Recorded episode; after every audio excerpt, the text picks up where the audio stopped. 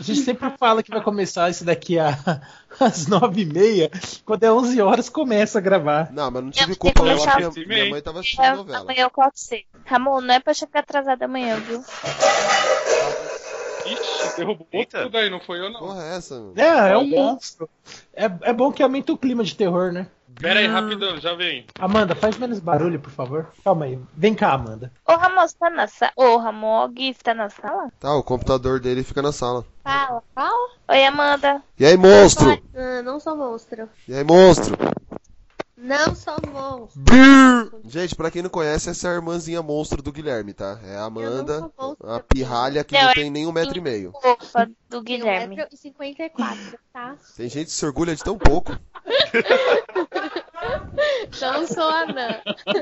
Não, não é anã. Tira o plataforma aí que você vai ver que não é anã. Não É sim, anã. o 55 é considerada anã, não é? Ela Não, sofre de é nanismo. 50. Não é nanismo. Né, você não é anã mesmo. Pra você ser anã, você tem que crescer. Você é um hobbit. Idiota. Eu chamo de Rob.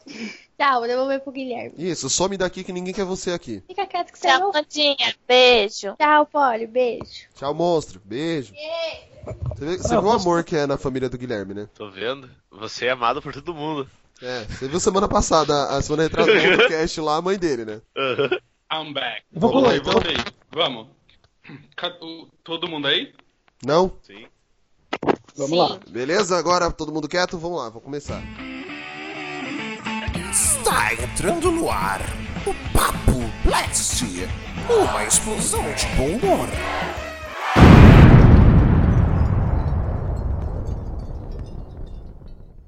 Darkness falls across the land. The midnight hour is close at hand. Creatures crawl in search of blood to terrorize your neighborhood. And whosoever shall be found without the soul for getting down must stand and face the hounds of hell and rot inside a corpse's shell.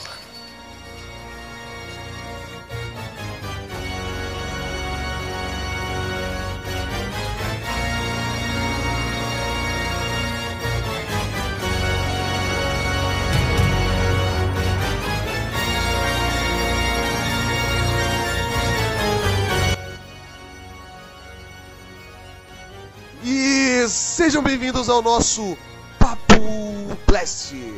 Eu sou o Fabão e eu juro que hoje eu quebro a cara do Ramon ainda. E hoje no nosso podcast especial de Halloween, temos aquele que é conhecido como- lá fora como Bacon, o nosso gordinho charmoso, gente fina, no sentido figurado, é claro. Ramon, Hoje eu deixei o Fabão puto, puto. Até o final do cast ele vai sangrar de tanto chorar. nossa, nosso correspondente direto da Rússia, o Will, E aí, galera. Hoje a parada vai ser sinistra. O papai que agora, né, já oficializou isso no Facebook, porque depois que você posta no Facebook tudo é oficial. Guilherme. Oi, boa noite. A digníssima primeira dama do podcast, né? A Polly. Oi, gente. Boa noite. E estreando aqui com a gente, diretamente de Bragança Paulista, Diego Piove... é Piovesan, Piovesan, Piovezani. É Piovesan, oi galera. E aí, eu não sei porque me convidaram bem pro Halloween, mas tô aqui. Então, gente, o nosso tema hoje é o seguinte: é. Como a gente já fez. Semana, pa- semana passada, ó. No cast passado, a gente fez um especial de Dia das Crianças. E como o nosso podcast, por enquanto, ainda sai a cada 15 dias, o próximo já é, obviamente, o Halloween. Então a gente vai aproveitar que é mês de eleição, que é tudo um terror mesmo. Meu Deus do céu! Ah, E vamos falar do Halloween, né? E aí a gente meio que. É, dá pra vocês pararem, que eu, tô, eu consigo ler também, tá?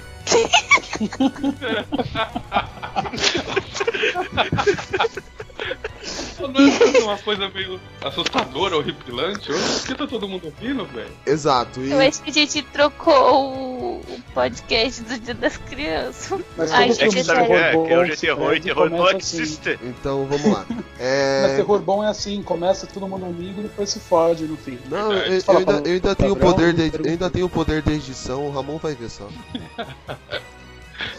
O importante é que nós, sabe- nós sabemos da verdade. É, eu ia falar, não é o que você sabe, é o que você pode provar, mas o Will tá gravando, então bosta.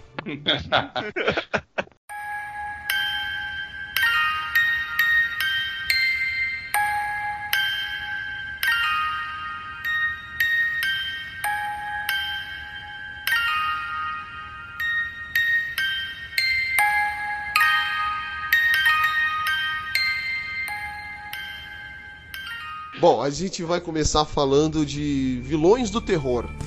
Seja de filme, seja de livro, seja de qualquer tipo de mídia, cada um escolheu um vilão em si para que nós possamos é, apresentá-lo, falar sobre ele, falar de onde ele apareceu, fazer meio que uma ficha desse vilão. E quem quer começar, eu acho que eu vou deixar para começar o cara que só dele estar aqui já é um terror, né?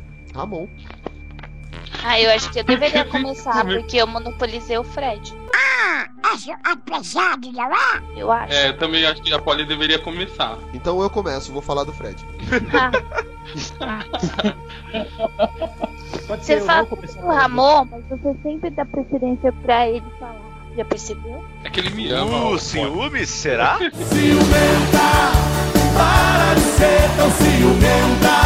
Também, você entrou depois de mim e ainda consegue falar primeiro que eu. Tá bom. Como a educação e o cavalheirismo no nosso podcast reina, Polly, por favor, primeiro as damas. Obrigada. Vamos lá. é, o meu vilão é o Fred Deixa eu, só fazer um, deixa eu só fazer um adendo aqui. Foi de livre e espontânea pressão. Quer dizer, vontade, tá? Que ela vai começar. E o vilão também escolhi por... porque vocês deixaram eu escolher esse. Vamos É. lá. É meio que assim, ela falou, é, meu e pronto. Tipo, a gente deixou ela escolher. Tá, agora eu vou começar. É, minha primeira experiência. Bem, Fred Krueger, ele tem oito filmes. É, oito, são oito mais um que foi gravado recentemente. É, que é a saga Hora do Pesadelo. E o primeiro filme é de 84. Depois 85, 87, 89, 88, 89, 91, 94. Depois veio Fred vs Jason em 2003 e o último que é de 2000 e quanto, Fábio? Ajuda aí. Acho que é 2012, 2000, 2011. Que a gente viu no cinema. Por que, que eu escolhi o Fred? Porque foi um dos primeiros filmes de terror que eu assisti quando era. era criança ainda, tinha uns 10 anos. Minha tia Pen, ela tinha um VHS do, do terceiro filme. É, É, desculpa, é dos dois- Sonhos. 2010, tá? o último filme, o remake, né? Tá. É, a minha tia tinha um VHS do A Hora do Pesadelo 3 dos Guerreiros dos Sonhos. E ela, e ela falou: ah, tem que mostrar esse filme pra vocês. Esse filme eu assisti quando eu era criança. E contou hum, a história de um, de um cara que entrou nos sonhos e tal. E eu fiquei achei super interessada no, no negócio. E aí a gente assistiu. E é engraçado que esse filme ele tem o Lawrence. É o, é o Lawrence Fishburne que tem, né? Aquele bem novão, magrelão. Isso, ele tem o Lawrence Fishburne. Então, é o Fred, acho que todo mundo conhece. A história dele é que a mãe dele foi violentada por um grupo de internos. E ele foi então fruto de, de um. de uma. de um estupro coletivo. Aí depois ele se. ele se casa, né? Depois de adulto, se casa, tem uma filha. E ele andava num. Ele trabalhava num. Ele andava com um carrinho de sorvete para atrair as crianças. E ele matava elas na caldeira, que era outra hora que ele trabalhava. E aí ele mata a, a, a esposa na frente da própria filha. Aí ele é preso. Gente, me acompanha, tá? Porque tem um tempinho. Qualquer coisa vocês me corrigem. E Não, mas aí não vai E ter. eu não vou falar nada, não, senão você bate na gente.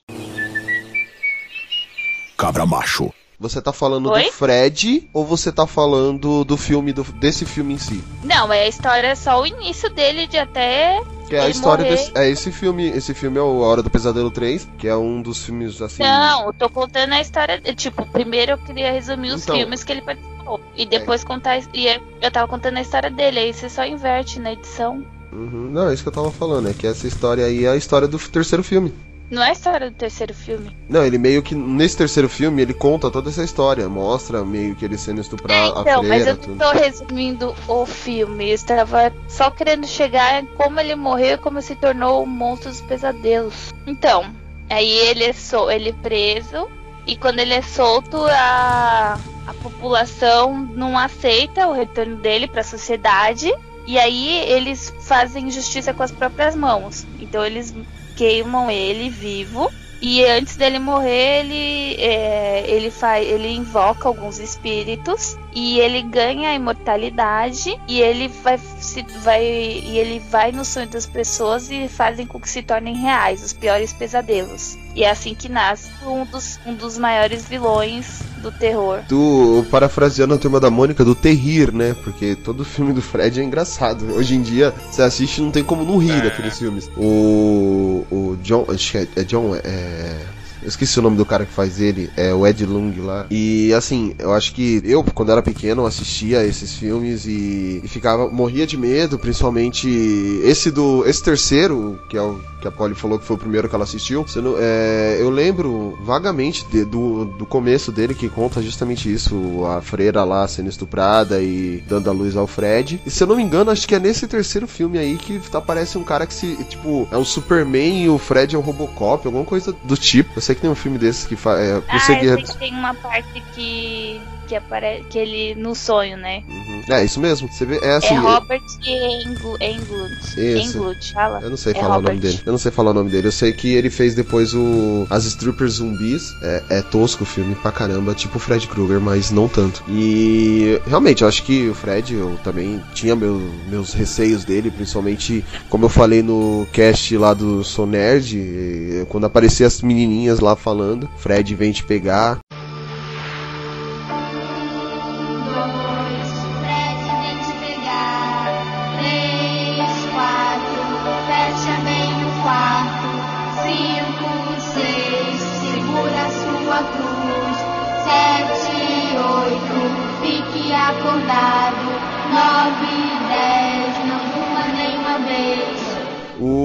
Eu achei assim esse essa série, tanto é que eu ti- eu tive que comprar os DVDs pra coleção, né? Eu achei é, esses filmes antigos são muito. Ele é bem caricato, ele é um vilão cari- totalmente caricato, ele é um personagem que ele faz graça o tempo todo. E aí você vê esse contraste no Fred vs Jason, que eu assisti essa porcaria no cinema ainda.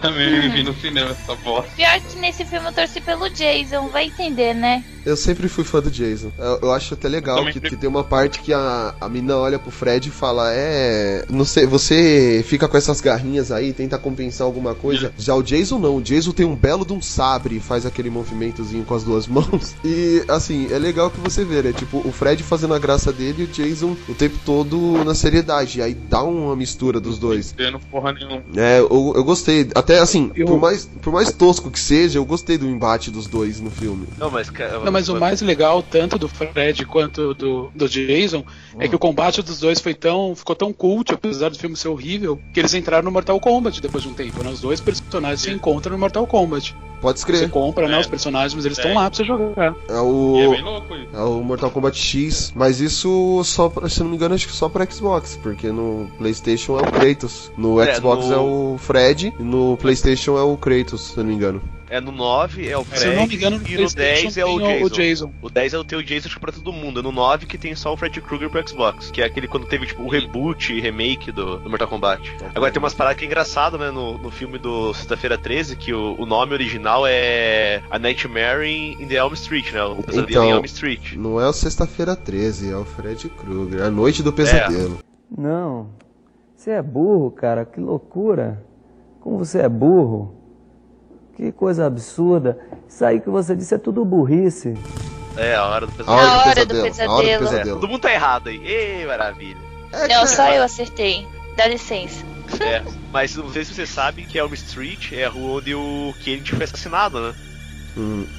Ah, é, isso eu não sabia. Olha! Eu também tô sabendo. Nossa, É. eu vim com cada pérola, meu. Tem que, você tem que escrever um livro, cara. É sério. E depois mandar pra nós. Mas Verdade. por, mas por que também? O cara é russo, né? KGB tá aí. Não, e.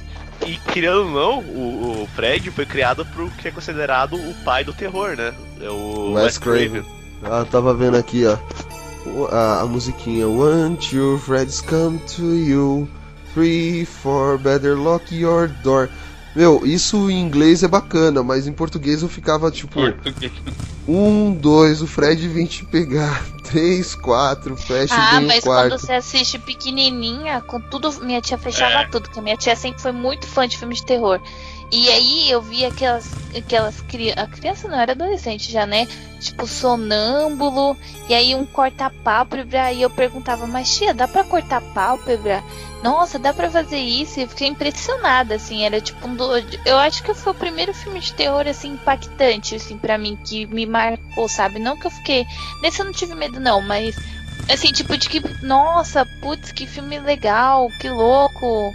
E aí eu, eu nem sabia que tinha vários filmes já, porque eu depois que eu, é, um, um- o último foi gravado, só um que foi gravado depois que eu nasci, todos eram antes. Então já tinha todos os filmes, né, quando assisti esse com 11 anos. Não, teve um aí que foi. Depois de você ter nascido, tá? Ver Teve ó, o, o Novo Pesadelo, que é em 94. Não, é, o Então. Novo Pesadelo de 94 e teve o Fred, a morte do Fred de 91. Isso. Então, mas é, tá, tá bom. Hum, E, e depois o Fred vs Jason e depois e depois o remake de 2010.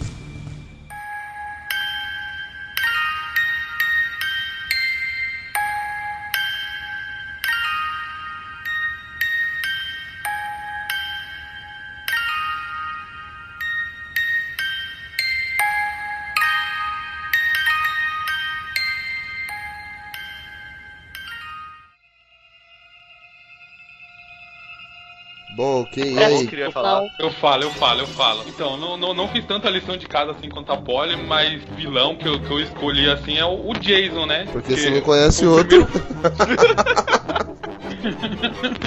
Também, mas assim, porque foi o primeiro filme de terror que eu assisti, tipo, moleque ainda, devia ser ter o quê? Um, sei lá, uns 10, 11 anos. Que eu assisti sozinho, tipo, de noite ainda. Que eu lembro até que passou no cine, no se- sessões do, do SBT, eu não sei se é cine espetacular, alguma coisa assim. Aquele filme que passa, tipo, de noite. Aí, Uhum. mano, eu assisti sozinho, tipo, de madrugada. Aí é, eu assisti o Jason vai pro inferno. Mano, aí foi uma coisa que, tipo, tá ligado? Marcou assim. Aí eu falei, porra, foda o Jason. Aí a próximo filme que eu vi do Jason foi logo esse Jason X. Aí eu falei, ah, vai se fuder, mano. O Jason era pra ser mó cara fudido, mó cara foda. Aí meio que Jason perdeu o medo de filme de terror, assim, sabe? Entendi. Eu sempre O achei o é Jason com... Eu sempre achei o Jason com cara de um açougueiro, sabe? Aqueles açougueiros tipo de matadouro, que ele chega assim, acabou de matar uns, uns cinco porcos e tá saindo com o facão. Nunca tive medo do Jason. E olha que eu sou medroso pro filme de terror, mas pro Jason especial eu nunca tive medo. Meu, o Jason ele é pior que um Saiyajin, velho. E ele não corre, né? Ele sai- Exato. todo mundo corre e ele, tipo, vai andando, tipo, nada para ele. Ele, não, e ele vai andando, andando bem, na- bem devagarzinho. E aí quando a pessoa vira a esquina, ele tá na frente da pessoa. Jason, Né? é- ele vai, ele é mais rápido que um cavaleiro de ouro, filho. Não, cara, mas o Tem Sexta-feira teleporte. 13 tinha uma parada O que eu achava muito foda, que era o, o começo da história. Não sei quem assistiu o primeiro O Ah, primeiro filho, Fred o filme. primeiro Jason eu assisti, que é aquele que o é a mãe dele que mata, né? Isso, cara, não, é sério, quando você pega o- a primeira história, tipo, tem muito sentido. Porque ó, a história do Jason, que é o filho dela, que era deformado e tal, sofria bullying e é, todas essas Aham. paradas, foi morto afogado no, no acampamento. E ela, uma mãe super protetora, ficou louca e resolveu se vingar. E todo mundo que ia fazer o é, acampar lá no, no acampamento, ela matava e criou a, a lenda como se fosse o filho, de, o filho dela que voltou à vida e queria se vingar de todo mundo lá. É uma história massa pra um filme de terror e tal. Porque isso é tipo, não, isso pode ser real, tá ligado? Eu posso ir num lugar, no meio do nada, pela primeira vez, e tem uma velha louca me matando todo geral. Aí depois começa a despirocar de vez, né? Que o David mostra que ele voltou à vida, que ele nunca morre, Ah, mas coisas do no- gênero. No 2 ainda tem essa mesma pegada da mãe dele. Nossa, pera aí. Quem que é que tá soprando tanto aí? Acho que fui eu, desculpa. Pra variar, né? É. E dá falta de ar. É. Nossa. Muta o microfone quando for assim. Já, é, já tá lembrando as histórias de terror antigo e já tá ficando assustada. Já tá, já tá dando palpitação. Daqui a pouco começa. Não é, sempre acontece isso, palhaços. Aí É, então. começa os vent- aquele vento gelado, né? Aquelas vozes vindo do nada, a luz começa a piscar. Ai, que Você é Polly. Que bosta, mano.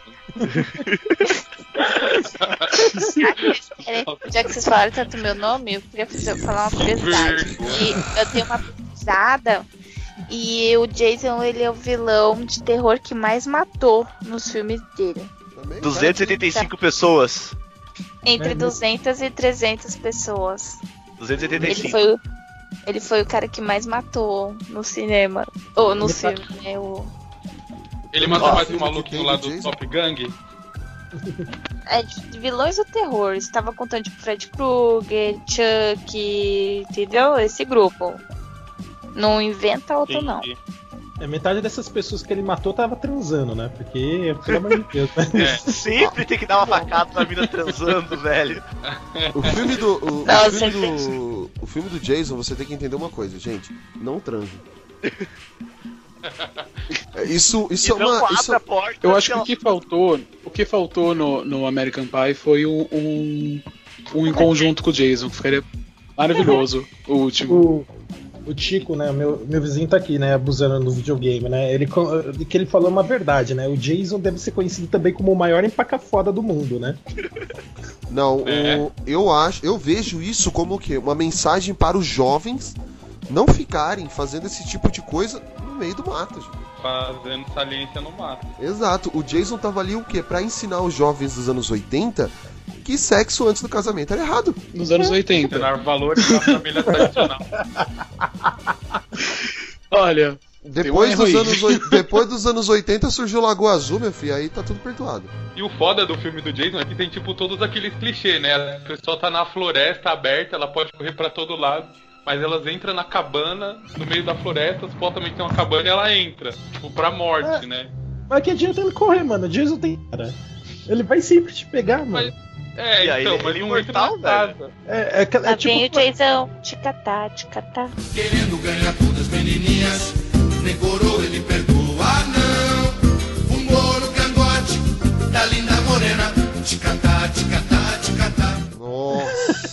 Nossa. Senhora.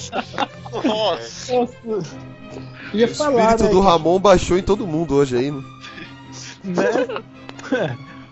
É, eu ia falar o seguinte, né? Que tipo aquela frase, né? É, se correr o bicho pega, se ficar o bicho come, né, mano? Então. E, é- tem e é por- nesse Jason vai pro inferno que os caras fuzilam ele, aí ele, um médico vai, leva o coração dele e come o coração dele, não tem uma parada desse?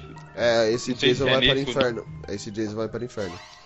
Que é o. Nossa, aí foi tempo. Gente, eu só como vou- que é a história? Ele vai pro meio da floresta e, e corta É. o coração Não, logo dele. Isso é Branca de Neve. Nossa!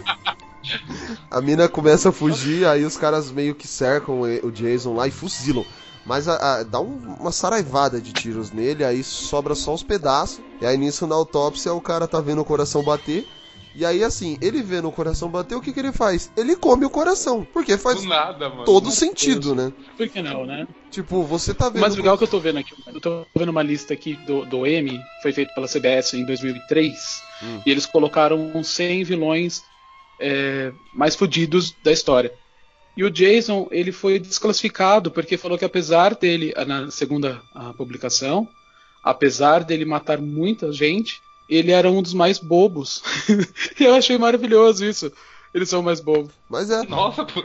O, o, sabe o que é legal? Ele, ele não mata crianças, né? Ele, apesar de no parte 3 ele matou uma mulher grávida, ele quando vê uma criança normalmente ele ignora a, criança e passa direto. Jason. É um politicamente correto. Só mata adolescentes que ficam fazendo coisas erradas no meio do mato. Isso aí. Tá vendo? Vucu Vucu. Cara, não, só pra você ter uma ideia lá, o que o Jason já. Ele foi pendurado 85 vezes. é, Ele pendurou 85 cadáveres né, em árvores e, e, e tetos e tudo mais.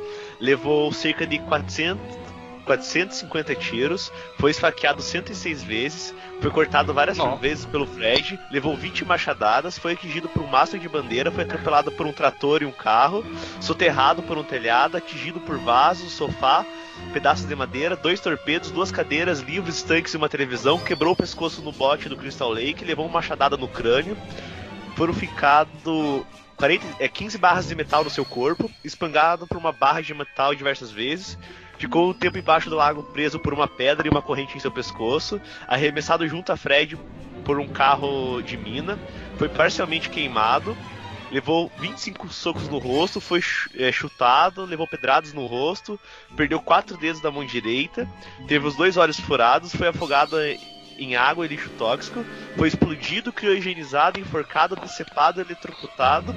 Sua cabeça Mano, foi aí é- é o Jason é o- arremessado contra andames 15 vezes, esmagado suas pernas. Ah, teve metade de sua cabeça estourada por uma hélice de barco e um mini míssil. E foi obrigado a, a bater uma parede de metal várias vezes por causa do Fred, no filme do Fred versus Jason. E ficou no espaço sem ar em baixas temperaturas. Aí depois ele foi entrado na, na, na queda de atmosfera lá e aumentou a temperatura em mais de 300 graus. Mas fora isso, Mano, ele tá bem. parece- É. Fora isso, ele tá ótimo. falando do- É legal uma a precisão pensei dos dados, falando do né? Kenny, Ele do foi South atingido Park. por um. Como é Oi, que não é entendi, o- Ramon. Eu pensei que você tava falando do Kenny do South Park, mano. Um raio, um Kenny, bicho. O que, que Não, você a tava precisão falando, dos dados Diego? que é maravilhosa, né? Ele foi atingido por um sofá e duas cadeiras. A precisão dos dados é ótima. É, você vê que né, o trabalho do, do jornalista ali foi essencial. Foi bem feito. Você viu? O cara que começou a assistir a maratona de filme tá de começou. parabéns. Um sofá, uh, duas cadeiras. Olha, ah, Fazendo não, auditoria. É legal que nem o Will falou, ele perdeu quatro dedos. Opa, um dedo. São quantos filmes do Fred mesmo? Não, do Fred, do Jason? Ah, deixa eu ver aqui. 13, 1, não? 2, 3, 4, 5, 6, 7, 8, 9, 10, 11, 12. São 12. Em 12 filmes o cara percebeu que ele perdeu só 4 dedos. Porra. Será que ele ganhou 4 Super Nintendo?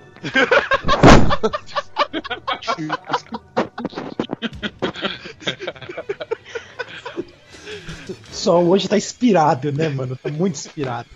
Cara, essa história nunca vai morrer, velho. Essa história do Super Nintendo aí Não. vai perdurar por anos. Falou perder dedo, ganhou Super Nintendo aqui. Você Bom. sabe o que, que é essa história, ô Diego, do Super Nintendo? Sim, sim, tô sabendo. Rapaz, Tô ouve o Papo. Blast, rapaz. O cara É ouve o isso aí. Papo Blast aí, meu. Escuto tudo. Como Ah, chama o site mesmo? Tô brincando. eu, vou, eu vou só derrubar o Diego aqui da conversa e já continuo falando com vocês. Pera aí. Olha só.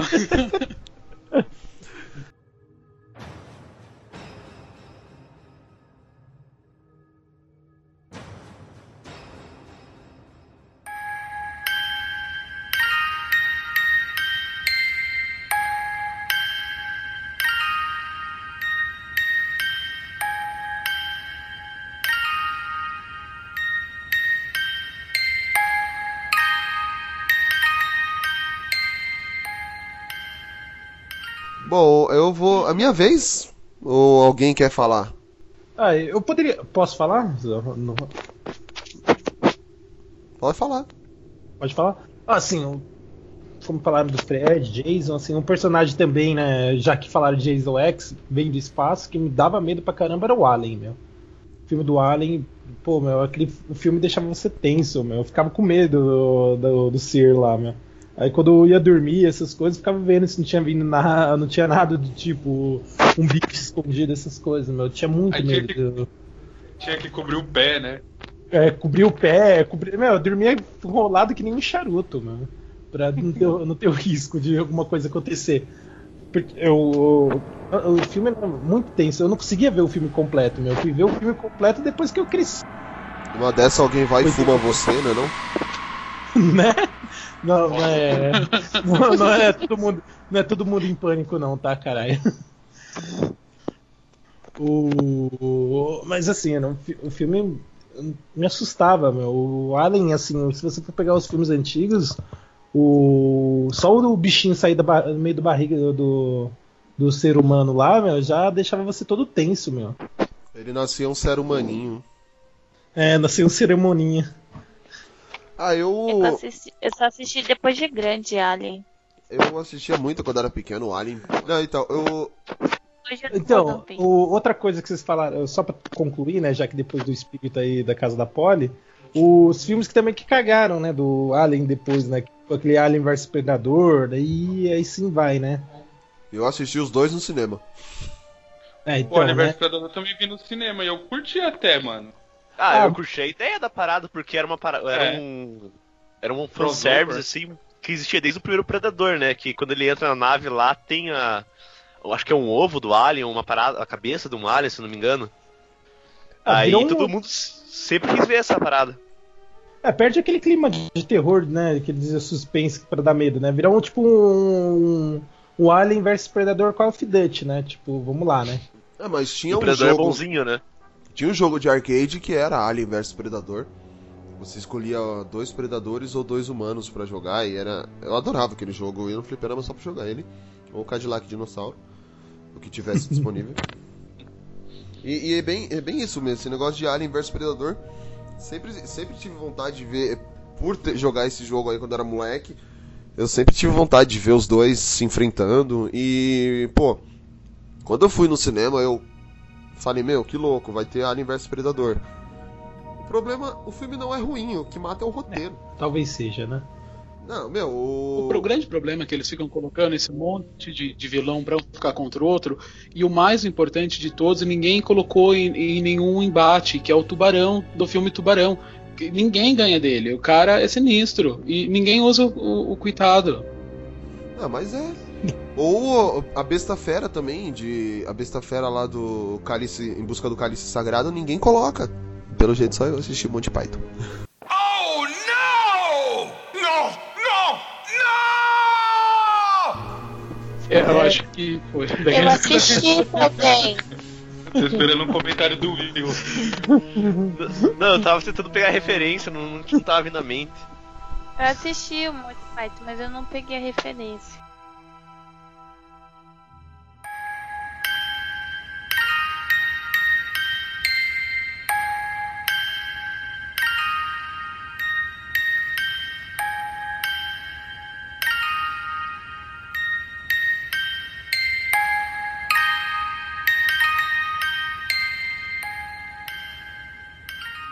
Agora eu vou falar do meu personagem que eu escolhi assim. Eu tinha dois, é, na verdade eu tinha, eu tenho vários personagens assim do de, de filmes de terror ou de terror mesmo. E eu acabei escolhendo o Pinhead, que é o ele serve como principal antagonista dos filmes do Hellraiser, que é o aquele cara que tem a cara cheia de pregos. E uma coisa que eu! É o filho do demônio, Satanás. É Uma coisa que eu não sabia. Ele, ele tem um livro também. O, o primeiro Pinhead, ele apareceu num livro chamado The Hellbound Hearts, de 1986. Porque, né, 86 é o ano dos grandes clássicos, só pra deixar bem claro. Papo Blast 4 ali, Blast from the Past, escutem lá. É... Esse merchan foi gratuito. Hora, viu? E assim, ele também tem uma, uma, um, um- uma HQ da Marvel. O Pinhead, o Pinhead. Nossa, Ele recebeu uma minissérie em quadrinhos intitulada Pinhead, né? Pela Marvel, Marvel Comics. A Epic Comics na época, na logomarca da Marvel. E ele. E assim, eu- isso eu não sabia. Eu só, pra mim, eu só conhecia ele como personagem do filme do Renascido do Inferno, o Hellraiser. Que ele é um dos Cenobites, lá, Cenobitas, né? Que é como se fosse um. Eles. Um. Como eu posso dizer? Um juízes, assim. Eles servem um Leviatã. Que ele. Cada, cada vez que você gira o cubo lá, aparece um dos Cenobitas diferentes pra levar as pessoas. pra torturar no reino do labirinto que eles chamam de inferno.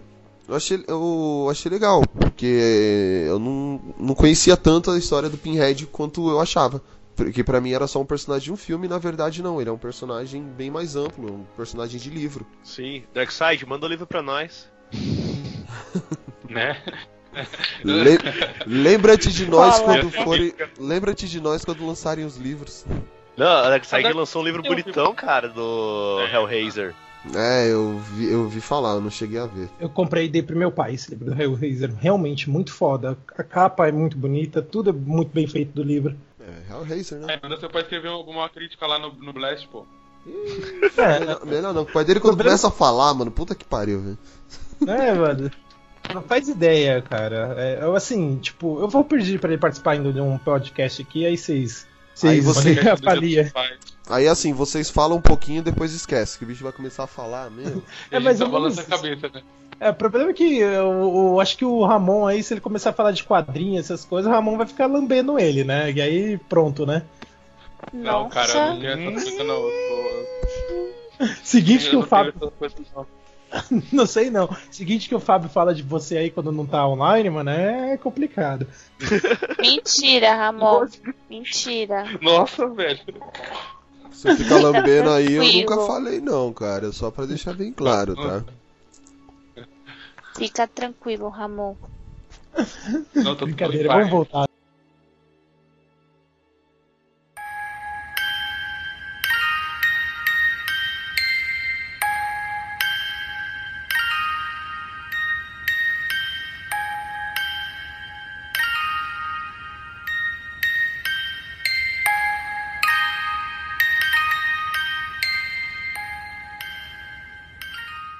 Então, eu escolhi o Chuck, que é o melhor vilão da face da Terra para as crianças de 2 a 5 anos. E ele é muito idiota, na verdade. Quando eu era criança, o loginho do SBT ficava vermelho e eu ficava desesperado. Então, eu via aquele boneco, eu mudava de canal na hora. Porque era muito desesperador. Se eu assistia, tipo, a, a exorcista da menina lá, de ponta cabeça, virando a cabeça 360 graus, achava tranquilo, mas aparecia o Chuck com aquela roupinha de criança, me dava um pavor. Então eu só fui conseguir assistir o- depois de grande, já que eu achei uma grande merda o filme. Mas é muito legal, porque uma coisa que eu descobri, eu não fazia a menor ideia, é que o Chuck é real. Então, pra quem não conhece a história do Chuck no filme, que também segue a história real, obviamente, é um, um psicopata chamado Charles, sobrenome não sei, mas o Charles, ele é baleado numa quando ele tá correndo da polícia, ele tá fugindo, ele entra numa loja de brinquedo, ele é baleado, e com magia negra que ele sabe, ele consegue transportar o espírito dele para um boneco. E o boneco, claro, vai parar na casa de uma criança, coitadinha, que não sabe de nada e fode com a vida dele. Então, o Chuck, ele tem. O primeiro filme do Chuck é de 88, 1988. E na época fez muito sucesso. Porque, pelo que eu tava lendo aqui, na época não se usava muito objetos infantis para filmes de terror. Charles E ele Ray, foi o um dos dele. principais. Esse daí, deve ser mesmo. Você tá falando, eu concordo com isso daí. Então, em 88, lançaram o primeiro Brinquedo Assassino. E deu tanto sucesso que os caras fizeram mais duas sequências. Então, teve o Brinquedo Assassino 2, o Brinquedo Assassino 3, em 90 e 91. E depois, em 91, já, já era uma pegada mais irônica, não era mais terror, não era nem suspense. Então, eles usavam muito mais o, o humor do, do personagem, do boneco, com uma outra família já. E, e não deu muito certo. Tanto que depois do terceiro filme, eles venderam os direitos do, do filme para a Universal. E a Universal guardou a franquia por sete anos e lançou A Noiva de Chuck, em 98. Que, para quem já viu, sabe que o filme é tudo menos Galhofa. terror. Jennifer Tilly. É, né? não, é uma merda. Vamos ser sinceros que o filme é horrível. E tem aquela, aquela cena clássica do sexo entre os bonecos, que é uma coisa horrorosa, é pior que, que Band Privé, sabe? Tipo, meu, em que mundo estamos? E é horrível. Pra você ter noção, o, o amor entre o Ken e a. Barbie do Toy Story é mil vezes melhor do que o Chuck com a noiva dele. Mas beleza, não vamos condená-lo. E depois, em 2004, a Universal teve a grande, brilhante ideia de falar Chuck já não tá, não tá saturado, imagina. Então a noiva dele não deu certo, vamos fazer o quê? Vamos dar um filho pro Chuck. E criaram a semente de Chuck em 2004, que foi um fracasso em bilheteria. E desde então o boneco descansa em paz, graças a Deus. Não, e daí na história real, que eu fiquei sabendo agora há pouco, Ainda teve um depois ainda, a maldição de um? Chuck. Teve a maldição de Chuck, se não me engano. Não, deixa eu ver, peraí, vamos ver agora, porque eu posso estar falando bobagem. É, teve um remake agora, não acabado, teve? pensei que tinha acabado o filho de Chuck também. Não, teve um remake agora, isso. que quem é que faz o remake é a. Se eu não me engano, é aquela. mi- Ah, não, não é. Confundi do filme dos bonecos, mas tem um remake, sim. É o boneco assassino lá no filme, eu acho. É, a maldição de É, Chuck. eu acho que você tá confundindo com é? Canabelle. Aqui do Oriana. Ah, ó, a Semente de Chuck 2004. Foi o último 2013. filme deles. Foi o último filme. Ah, 2013 então teve é a- foi um remake, a maldição de Chuck mesmo. Maldição de Chuck. Ah, sim, sim. Não, eu tô falando só dos originais, gente. Finge, finge que foi isso que aconteceu e que eu não, não sabia desse filme. Mas ok, então daí. Então tem esse 2013. Então, mas como eu tava falando, vocês não estavam deixando eu falar, em 2013 teve um remake também que foi. Foi bacana, eu acho, eu não vi. Mas em todo caso, o que aconteceu com o Chuck? Ele é real e tem. E é muito sinistro. Eu tô vendo uma foto dele aqui e é um boneco que ninguém em sua consciência compraria esse boneco. É um boneco vestido de marinheiro, ele tá segurando um leão, ele tá. ele tem uma roupinha assim, tudo meio, meio bege, acho que já é do tempo. Só que o rosto dele, ele tem como se fosse um. Sabe aque- aquele filme O Corpo que Habito? Que o cara começa a Pele que transformar o cara, fica cheio de atura. É a isso. Pele Capita. Aham. A pele que eu habito. Isso, exatamente. Tô entendendo tudo errado hoje, gente. Eu falei a pele que eu habito. Esse filme Ô, é idêntico o boneco. E o que aconteceu? E o pior é o seguinte, segundo a história real, esse boneco ele estava jogado no lixo e uma criança achou e achou bacana levar para ele. E nessa época o boneco já tinha a cabeça, o pescoço quebrado. E eles acharam normal. Então o que eles fizeram levaram o boneco para casa e a mãe do menino costurou o boneco. Só que daí no primeiro mês, já que o menino ficou com o boneco, o cachorro da família morreu e, e começou a acontecer coisas sinistras, todo mundo ficou doente. E daí a mãe começou a ficar com medo, porque ela ouvia a criança falando sozinha e ela ouvia alguém respondendo depois com o tempo. Só que daí ela chegava no quarto, tava só a criança. Então o que ela fez? Ela trancou o boneco no quarto e diz a lenda. Então, imagina a hora que você estiver dormindo, você olha pro canto, vai ter aquele bicho de pelúcia que você acha que é muito fofinho. E na verdade ele só quer te matar. Daí o que aconteceu? Ela trancava o boneco no quarto sozinho. E quando ela abria o quarto, o quarto estava inteiro revirado. Tinha noites que eles não dormiam por barulho. E daí aconteceu, essa família inteira, que provavelmente virou uma lenda, mas a família inteira morreu. Ninguém sabe por quê. Que eles morreram em uma sequência, todos em uma sequência de um ano. E a casa ficou abandonada. De compraram essa casa no leilão e o boneco estava na casa sem cabeça. E essa mesma família que pegou, de diz a lenda também, começou a acontecer coisas sinistras na casa e eles abandonaram a casa com o boneco dentro e conseguiram se livrar.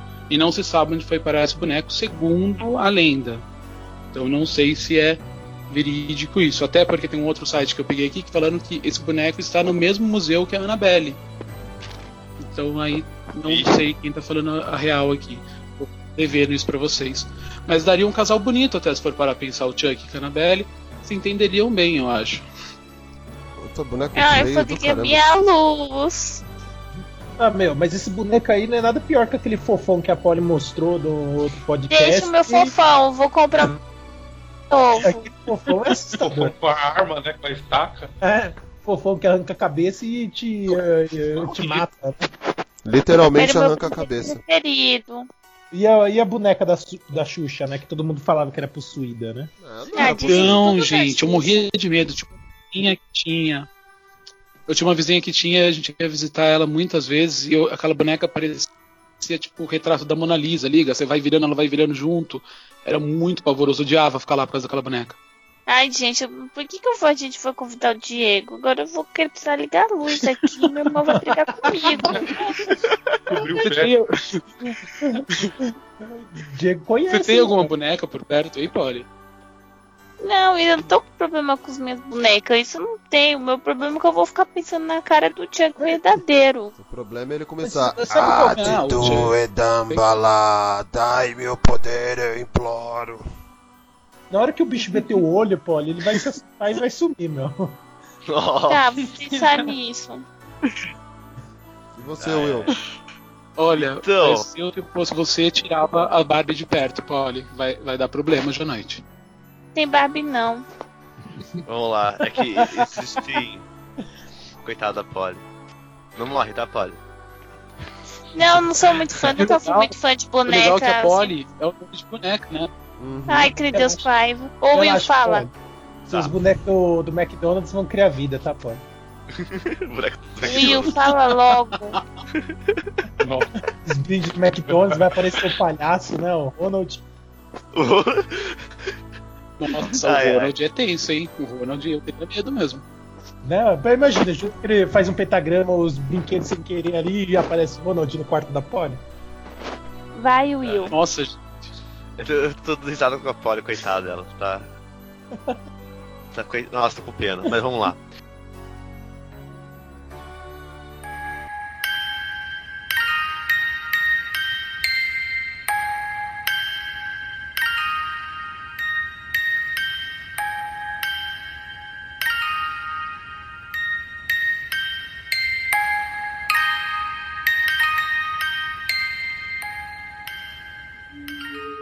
Então, tem vários filmes de terror e personagens que eu pensei aqui, que eu gostaria de falar. É, que nem, tipo, tem a, a Esther do, da Orphan, que, eu- que eu acho que é a mulher demoníaca lá. Tem o, o Exorcista também, que é sinistro, do Pazuzu e tantos outros. Só que eu quero falar um, um personagem diferente. Eu quero falar de Silent Hill. Não sei se todo mundo conhece a franquia dos jogos, dos filmes. Assisti só os filmes. Então, o tre- esquece o 3D é o que não melhor é lixo. jogo Pensa num monstrinho ruim é esse tal de Silent Hill aí. É que acontece. Deixa eu contar a história pro povo aí que tá chegando agora, né? Não conhece Silent Hill, né? Silent Hill surgiu como uma franquia de jogos. E o personagem principal dessa franquia é a própria cidade chamada Silent Hill. E a- cidade é uma cidade fantasma que coisas estranhas acontecem dentro dessa cidade. A cidade é baseada em uma cidade real que fica na Pensilvânia, que é Centra Centralia, se não me engano o nome da cidade. E, e a cidade também é uma cidade fantasma, onde todo mundo fugiu por causa que teve um incêndio numa mina de carvão. E até hoje o, o fogo que se encontra dentro dessa mina não, não foi extinguido. Ele, ela continua queimando até os dias de hoje. E isso ocorreu nos anos Caramba. 60. Aí todo mundo saiu correndo de lá. E o que, que é Silent Hill? Silent Hill é a, a cidade fantasma, no caso, que quando uma pessoa entra lá, ela torna vivo o- os piores pesadelos, digamos assim, que tem dentro da pessoa. E por isso que quando você acaba assistindo os filmes e os jogos, você vê coisas diferentes, porque é o que é apresentado é aquilo que é, é o pior pra si. Por exemplo, se a gente pegar o, o primeiro filme, que conta a história do do, do Henry, Henry, Henry, Henry ou Harry? Não Henry. lembro agora. Henry, isso, Henry. Que ele vai atrás da filha dele e, da- e que foi um lugar que ele passou, acho que a lua de mel com a esposa dele e tal. Depois que a esposa dele, a esposa dele faleceu, ele vai pro lado com a filha. E a filha dele some e começa a desenrolar a história. Ele vê coisas que são pertinentes a- ao que torna apavorante pra ele. Mas isso fica melhor. Oi? Isso não é o segundo filme? Não. Isso, na verdade, é o primeiro jogo que ele tá falando. Primeiro ah, jogo, essa- né? ah, é É, que você primeiro falou, jogo. vou falar do filme e É que aí. você falou o primeiro filme. E isso Aí- acontece no segundo filme. Não, mas é sobre o primeiro jogo que eu tô falando. É que de- depois eu ia falar do segundo jogo, que é onde se torna mais explícito. Que é o personagem do segundo jogo, ele. Putz, eu vou dar um spoiler muito foda do jogo, mas eu tenho que contar pra contar a história. É, ele vai. de O jogo? o jogo é do PlayStation 1, mano. Então você vai dar spoiler aí, não tem problema não. filho. É que quando ele vai pro segundo. é, O segundo jogo, no caso, é um outro personagem que não tem a ver com o primeiro, apesar da semelhança física, mas não é, são personagens diferentes. Ele vai pra Silent Hill porque ele recebe uma carta da esposa dele que morreu. E quando ele vai pro Silent Hill, a- atrás da. da descobrir por que recebeu essa carta da esposa dele e tudo mais, começa a desenrolar a história e ele começa a ter ah, pesadelos referente ao, aos problemas dele. Que a história seria o seguinte: ele, na verdade, é um cara que traiu a esposa dele. A, é, a esposa dele é, sofreu um acidente e ele se culpa pelo acidente da, que teve pela, pela esposa. E a esposa pede para que ele mate ela para não ficar sofrendo na cama, né, internada no caso. E depois que ele vai para Silent Hill, ele começa a reviver esses pesadelos de formas a- apavorantes. É, por isso que aquela famosa noiva, é, noiva, desculpa, a enfermeira sensual que o cara demonstra seria o- os instintos de, de luxúria e sexual que ele tem. Que o, o corpo é atraente, mas quando você vai encarar a em si, a, a pessoa, são pavorosas. Lembrem-se Legal, disso, eu nunca tinha- meninos. Eu nunca tinha visto essa analogia assim da- das enfermeiras lá. Lembrem-se disso, meninos. Sim. O mais legal é que tem um. um eu acho que é o Joga sétimo o saco jogo. de pão na cara, já era. Não, O mais É, legal é que eu acho que é no, é, sé- se eu não me engano, no é, sétimo é. jogo que foi lançado pro Wii. Pode continuar? Pode falar. Então, no sétimo jogo que foi lançado pro Wii, é muito, muito bacana que o que acontece, dependendo das suas escolhas no jogo, as enfermeiras mudam de forma. Então é, é, é muito bacana isso. Se você, você tem várias opções durante o jogo completo. Você pode decidir ajudar tal pessoa, você pode decidir ir em tal lugar, e dependendo do que você faz, seu personagem fica com culpa relacionado a, a isso ou aquilo. E de- então, cada pessoa que joga, existem sete formas de enfermeiras que podem aparecer no jogo. Isso é muito bacana. Eu parei de jogar eles no 4. O último que eu joguei foi o 4, The Room. E, ah, e outra coisa que tem, no 2 ele aparece o, o, Pinhi- o Pyramid Reed, né? Que é o cabeça de pirâmide lá. E, o- e segundo, pra quem jogou até o final do jogo, que é foda pra caralho, essa analogia é muito foda. Quando o Pyramid Reed aparece no jogo, ele sempre tá matando uma mulher. Que seria, ou seja, a, a culpa que ele tem de ter matado a esposa. E no final do jogo, você tem que enfrentar ele só que você não consegue é, derrotar ele com tiro. Você tem que ficar fugindo dele até que o personagem começa a falar consigo mesmo e é pra é, ele realmente aceitar a culpa que ele foi o errado de tudo e causou tudo. E é quando o Pyramid Ridge, tipo, ele enfrenta o monstro dentro dele e o, o Pyramid Ridge para, que realmente falando, ele entendeu o que ocorreu. Aí aparece um outro Pyramid Ridge também, que são dois no jogo, depois você descobre que são dois, e os dois acabam se matando, ou seja, ele conseguiu matar o monstro dele aceitando que ele era um monstro. E quando a gente vai assistir o filme, que pra mim foi uma das melhores adaptações de jogos, o primeiro, né? Porque o 3D, esqueçam, é uma bosta. Não assistam, Eu sei, sério. Eu já assisti. Eu achei horrível, mas o primeiro vale muito a pena, que é, é bem parecido com o primeiro jogo, mas conta a- é uma mulher no caso, né? Que ela tenta salvar a filha dela, depois começa a descobrir é, que a filha dela é é filha de uma mulher, de uma garota, na verdade, que é- era de Silent Hill, e ela era considerada uma bruxa, né? E, e ela foi queimada viva. E, gente, o filme é sinistro, principalmente quando tem a questão do, da mudança de do- da cidade real pro o mundo como se fosse tipo, vamos colocar como se fosse o sombrio, o mundo invertido pra Isso que eu ia falar. Things. É bem a pegada do mundo invertido. A parada fica muito sinistra, porque você vê aquela. a- a- as paredes vão se tornando como se fosse carne, apodrecendo e se decompondo, e ela tenta fugir do, do mundo que tá tentando fechar ela, ela não pode ficar no escuro. É. apavorante. Eu acho que a parte mais apavorante desse filme é que o Xambé não morre no final, né? Ele não morre nesse filme. Ele parece vivo. Ele é o único que tá vivo, né? É, então, tipo, todo, todo filme o Xambé morre, mas nesse filme ele é tão assustador É. que ao invés dele morrer, não, ele fica vivo no filme.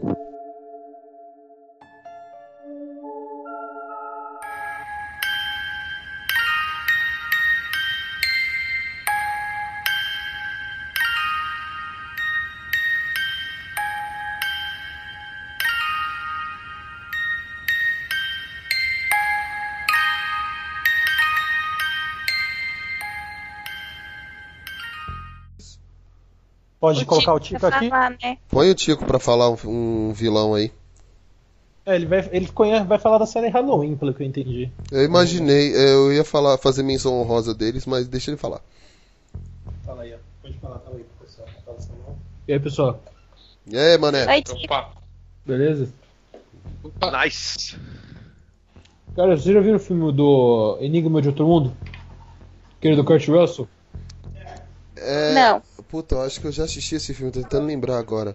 Aquele filme que o pôster é o cara como se fosse roupa de neve e tem a cara brilhando assim. Exato. É esse mesmo. Ah, eu vi, mas tem muitos anos já, nem lembro mais. Eu tenho um cagaço desse filme, mano. Que eu- é, o princípio do filme é bem simples. É um monstro, basicamente um alienígena, que fica na pessoa, só que você não sabe se ela tá infectada ou não. Ela basicamente imita a pessoa inteira. Até que no começo do filme ele rouba a forma de um cachorro. E você não sabe. É uma criatura que deforma o corpo da pessoa do nada. Aí você não sabe quem é quem no filme inteiro. Nossa, É um medo do caramba esse filme. Caramba, eu, não- eu vou, eu vou assistir de novo, mano. Vou até anotar aqui. É Enigma do Outro Mundo, né? É.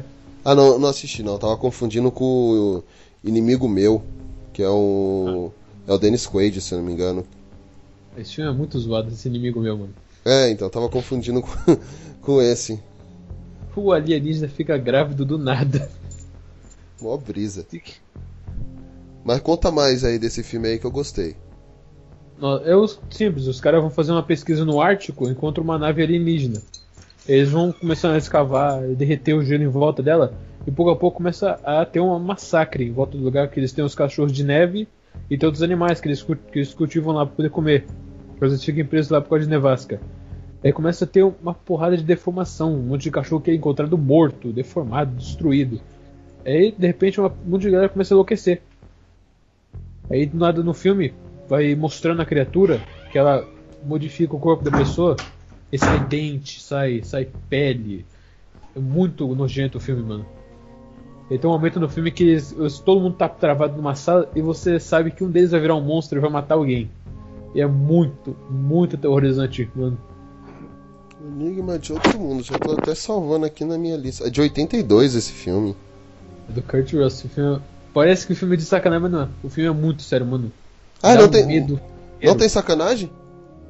Não, sacanagem, Então, nem- nem- tem. Nem vou assistir esse filme então, se não tem sacanagem. Ah.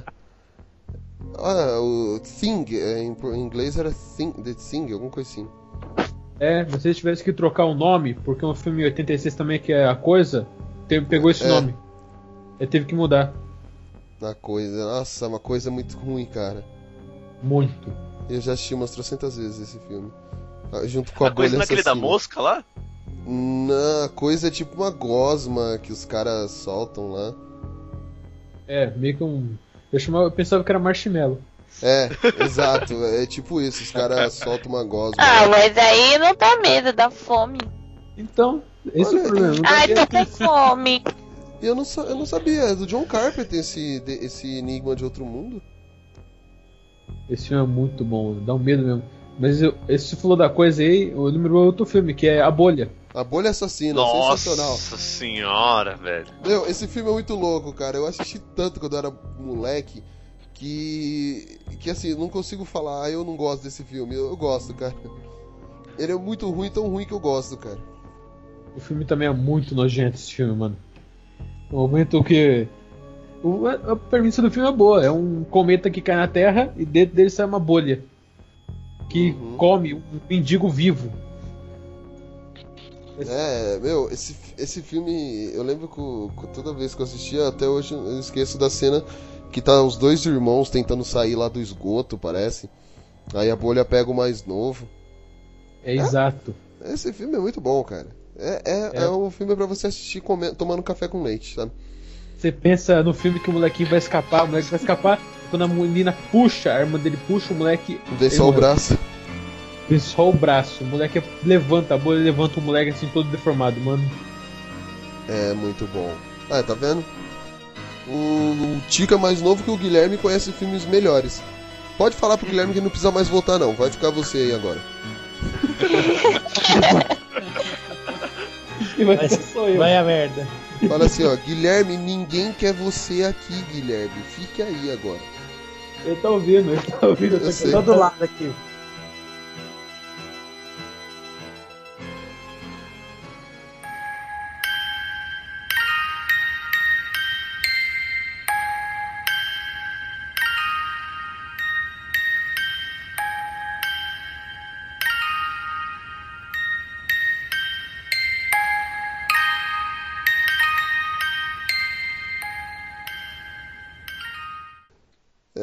É, bom, vamos lá. É, dando prosseguimento aqui, eu vou deixar. A gente ia falar de lugares assombrados famosos da, da vida real. Eu vou deixar a Polly falar disso aí porque ela fez a lição de casa bonitinho. E se eu não deixar ela falar, ela vai me bater. Eu já tô com sono, ainda bem que você deixou eu falar primeiro. É, eu tenho dois lugares, na verdade, que eu pesquisei. Um, é, quem me conhece sabe que eu sou apaixonado pelo México. E no México tem a Ilha das Bonecas. Ai, caraca, eu não vou dormir hoje, tô fodida. A Ilha das Bonecas era o único. Teve por dur- durante 25 anos um único residente, que era Don Julian. É, ele, quando foi. Não, não sei exatamente se foi quando ele foi morar na ilha ou se quando já estava na ilha. Ele encontrou o corpo de uma menina afogada e tinha vários canais. Então, provavelmente a menina se afogou e foi parar num dos canais e foi parar ali. E aí ele disse que depois que, que. Ai, caraca, eu não vou dormir. Ele disse que depois que encontrar o corpo de- dela. Isso é bom, pelo menos você gritos, consegue gravar. Ele escutava gritos e choros pela, pela ilha. E aí ele teve a ideia de pendurar bonecas ao redor da, da casa para agradar o espírito da criança e afastar ela da casa. Só que nisso começou a se tornar uma obsessão e ele começou a pendurar várias bonecas, várias bonecas, várias bonecas. E aí, em 2001 ele foi pescar com um sobrinho dele. E ele falava que uma que uma sereia visitava ele é, através dos canais e que ia levá-lo. Aí tempo depois ele foi encontrado afogado e a casa, a ilha ficou sozinha, a casa e milhares de bonecas penduradas e se tornou um ponto turístico. E as pessoas vão lá e, e muitas, muitos turistas dizem que realmente escuta os gritos e choros pela ilha. Essa é a mansão Winchester. É, em 1892, é, a Sarah se casou com o William Winchester. Winchester.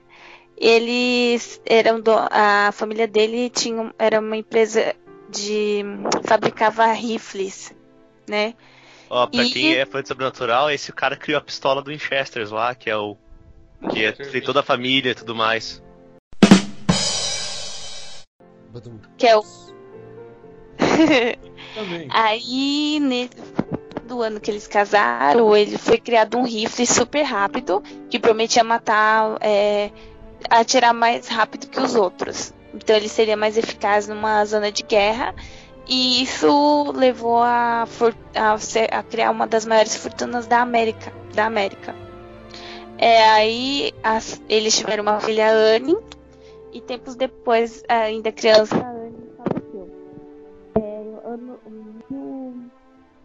1911, não lembro ano que vem agora. É, não, não foi tudo. Não. Foi antes. Não vou lembrar o ano. Agora o William faleceu de tuberculose e a Sarah acabou herdando toda a fortuna do, dos Winchester. E só que ela começou a escutar é, gritos, batidas na casa onde eles moravam. Ficou perturbada de noite pelos barulhos. Ela procurou uma médium e aí essa médium teve contato com o William. E aí o William falou pra ela que, os, que quem matou a filha dele, deles e ele foi os espíritos das pessoas que morreram baleadas pelos rifles Winchester.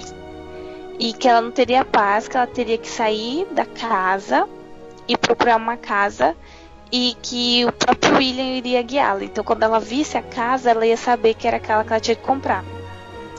E aí em Santa Clara ela achou uma casa com sete cômodos ainda em construção. E ela sabia que era aquela casa que ela ia comprar, então ela comprou.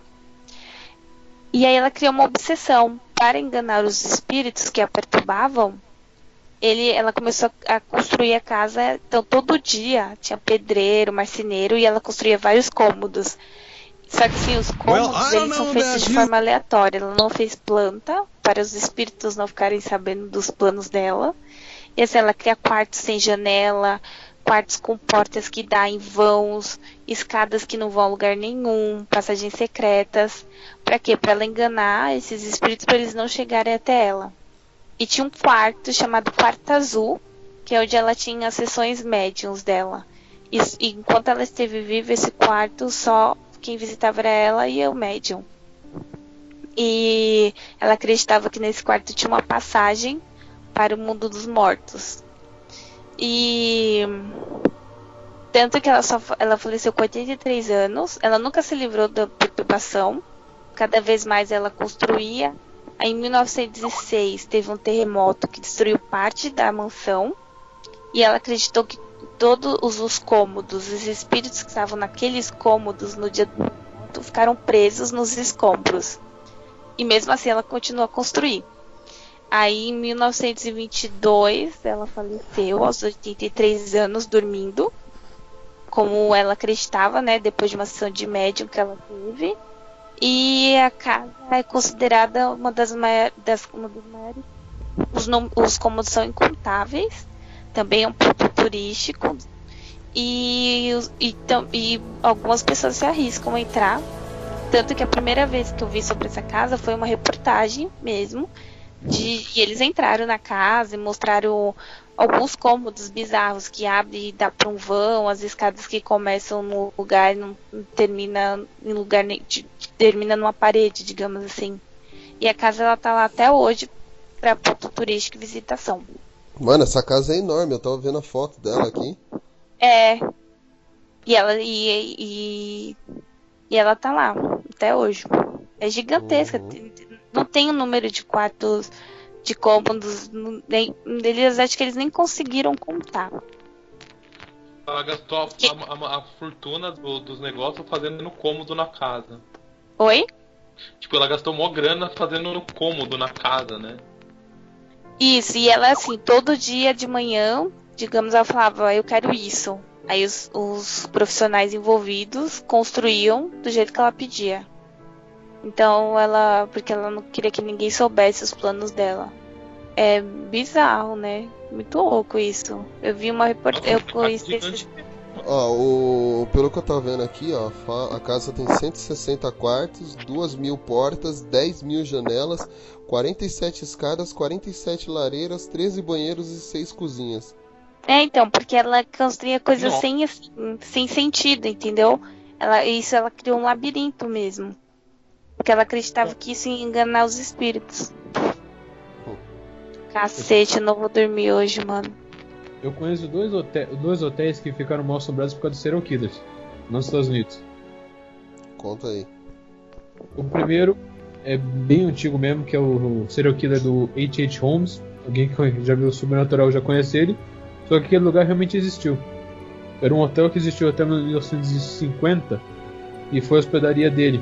O problema dessa hospedaria é que ele transformou a casa basicamente como eles chamavam do Castelo da Morte. O cara fazia alçapão, chuveiro de ácido, fazia um monte de carapaça para colocar pessoas dentro viva, fazia é, gostinho para queimar as pessoas quando estivessem mortas. As pessoas tentaram demolir o lugar, só que ele fazia pilastras de concreto, que não era muito comum naquela época. Então di- dificultava muito destruir. Então eles reformaram o lugar e fizeram um hotel.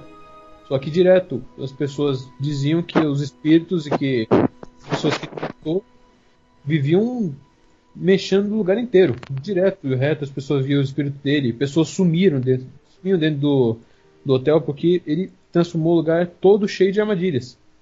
E as pessoas não conseguiam desativar tudo. O que aconteceu? Em 1950, mais pra frente, eles explodiram o hotel inteiro. Porque o número de pessoas sumindo lá é enorme. E o segundo hotel, que eu não lembro o nome, porque o hotel mudou de nome três vezes. Por causa do- dos fantasmas, dos espíritos que eles falaram que tinham lá.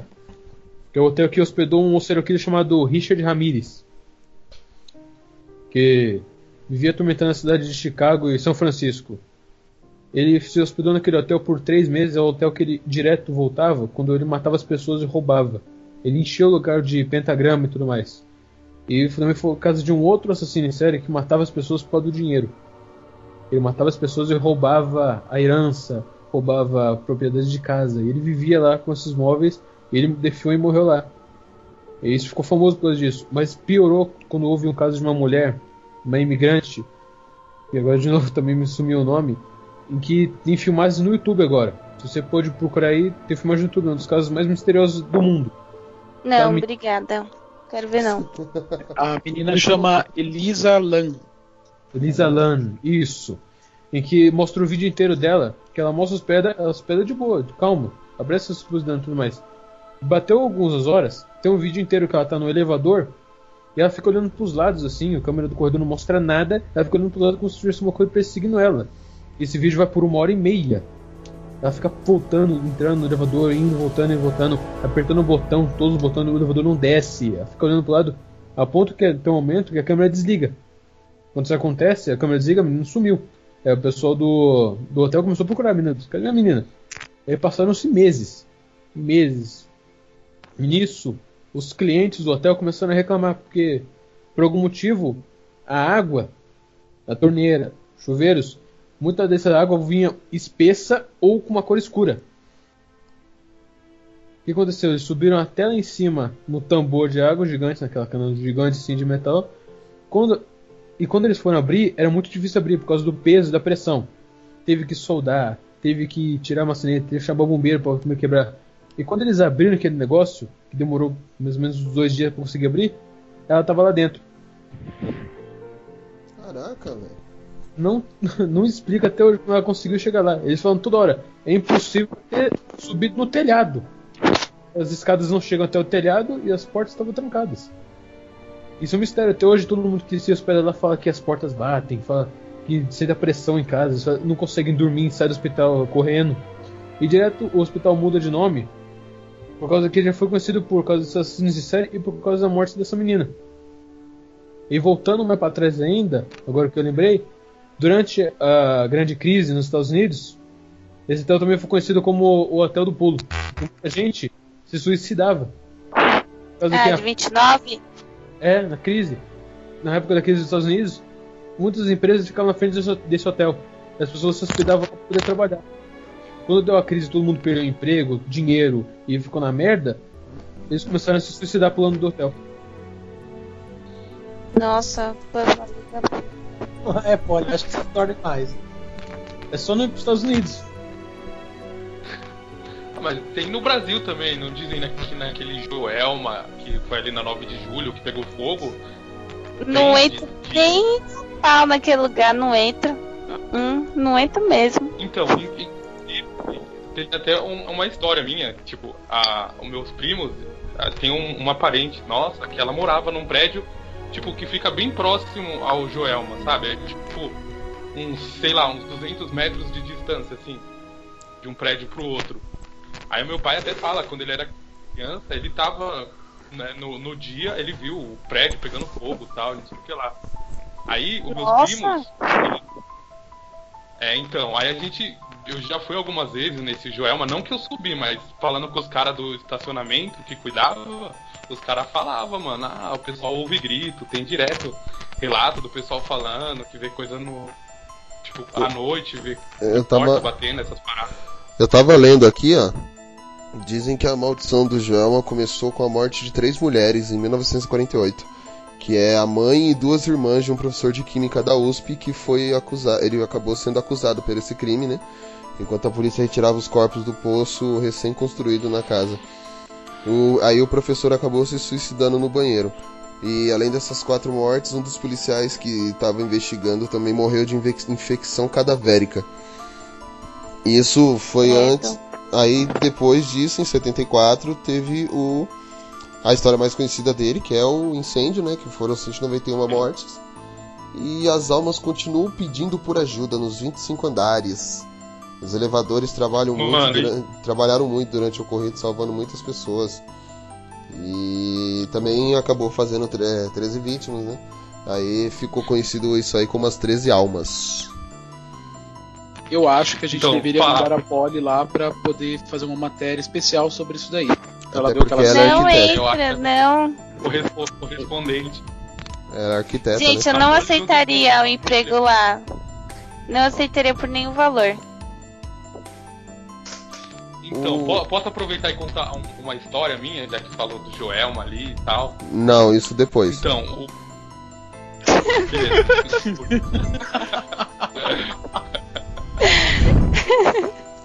Eu tava falando sério, isso depois. Coitado do Ramon, o Ramon fica chateado. Ai, gente, o que, que vocês comeram Ela hoje? vai perder o time, vai perder a graça.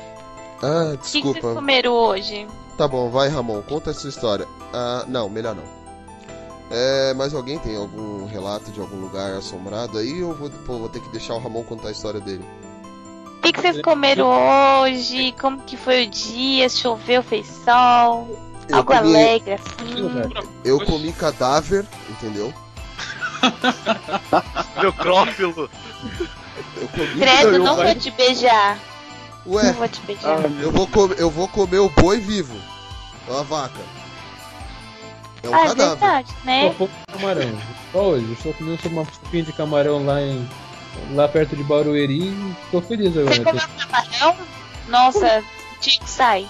Mano, mas por que? Vamos continuar falando. Foco, gente. Oxi. Não, Eu não entendi. Vamos falar da boneca da Polly que vai matar ela à noite. Por que a gente tá mudando de assunto? Não, não Peraí, matar ela. comigo.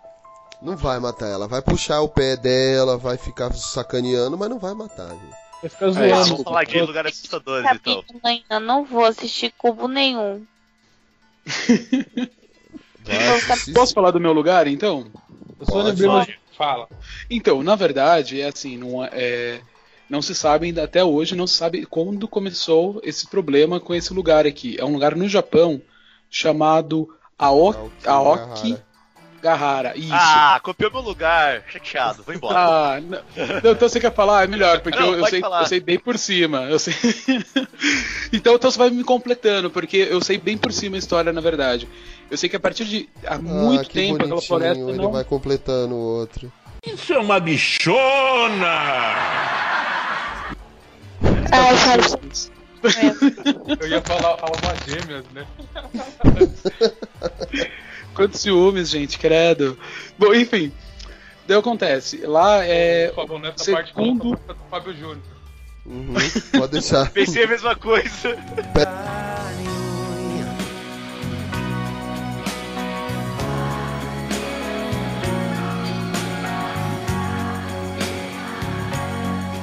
Dois amantes, dois irmãos, duas forças que se atraem.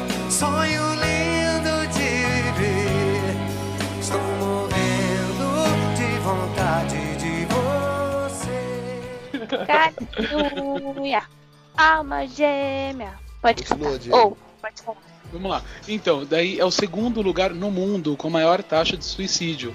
Só perde para Golden Gate nos Estados Unidos.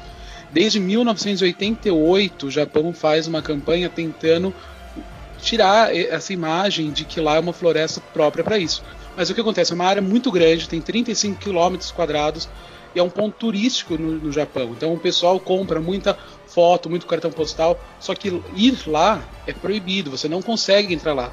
Só que não tem uma grande, uma grande concentração de policial ali para poder evitar que as pessoas entrem.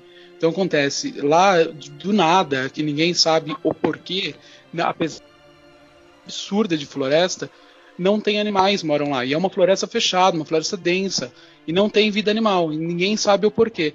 Outra coisa que eles falam bastante é o silêncio perturbador, que tem até vídeos no YouTube, quem quiser procurar depois, que Não, são de obrigada. pessoas que gravaram lá. Não, mas não tem nada, Poli. Mas é pessoas que gravaram lá e você vê que não é, é, é um silêncio absurdo, mas não é um silêncio comum, é um, é um silêncio é, é um silêncio aterrorizante, o negócio é, É o sinistro. da vale a- morte. Exatamente, vale a pena dar uma procurada. E é legal porque assim, Não, obrigada. desde Chamada de 88, floresta do suicídio, né?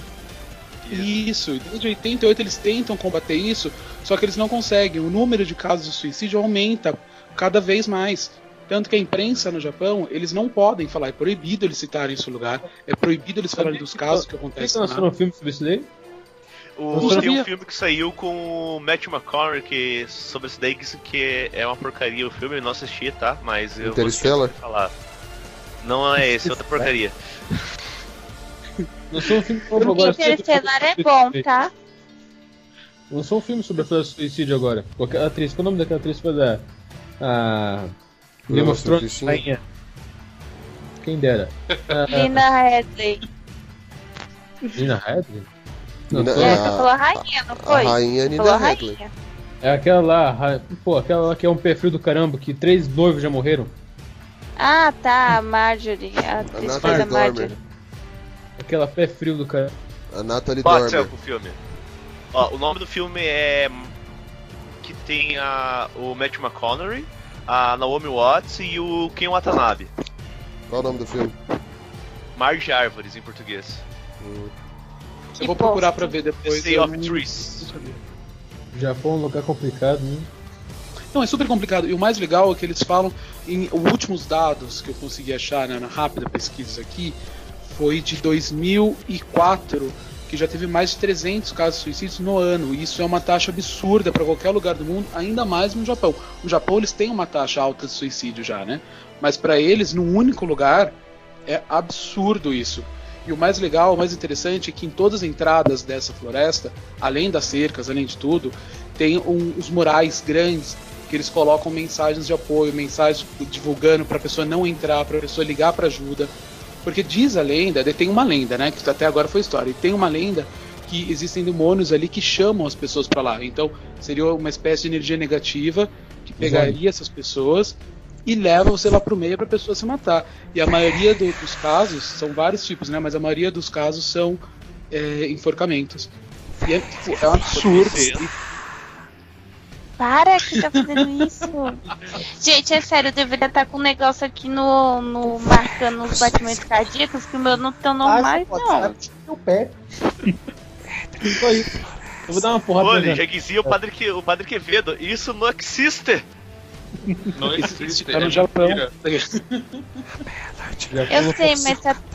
Gente, eu tô toda embrulhada e com o traseiro na minha cara, pra não ver nem a luz da janela. Mas é o escuro é, é exatamente, o escuro é pior. Nunca assistiu Então, o mas Sobrenatural eu tô então lá? com... Então, mas eu tô com um negócio no olho, não dá pra ver nada. É pior. Lembra que o Kik falou pro você? Aham. Essa coisa legal que tem. Alguém tá escutando isso? Ou sou eu? Eu, eu O não escutei o quê? isso. Alguém tá escutando? O que? O assovio? vai, pode falar. É a Polly fazendo. Não. Dormindo. Tô escutando o Paulo.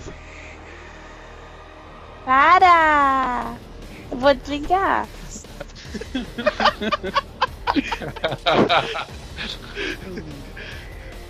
Mas, Ah, gente, é. olha, de verdade, o lugar mais assustador da face da Terra é você chegar Só pra correndo de fome, a seguinte ter um rodízio e não ter mais Pra nada. lembrar aí.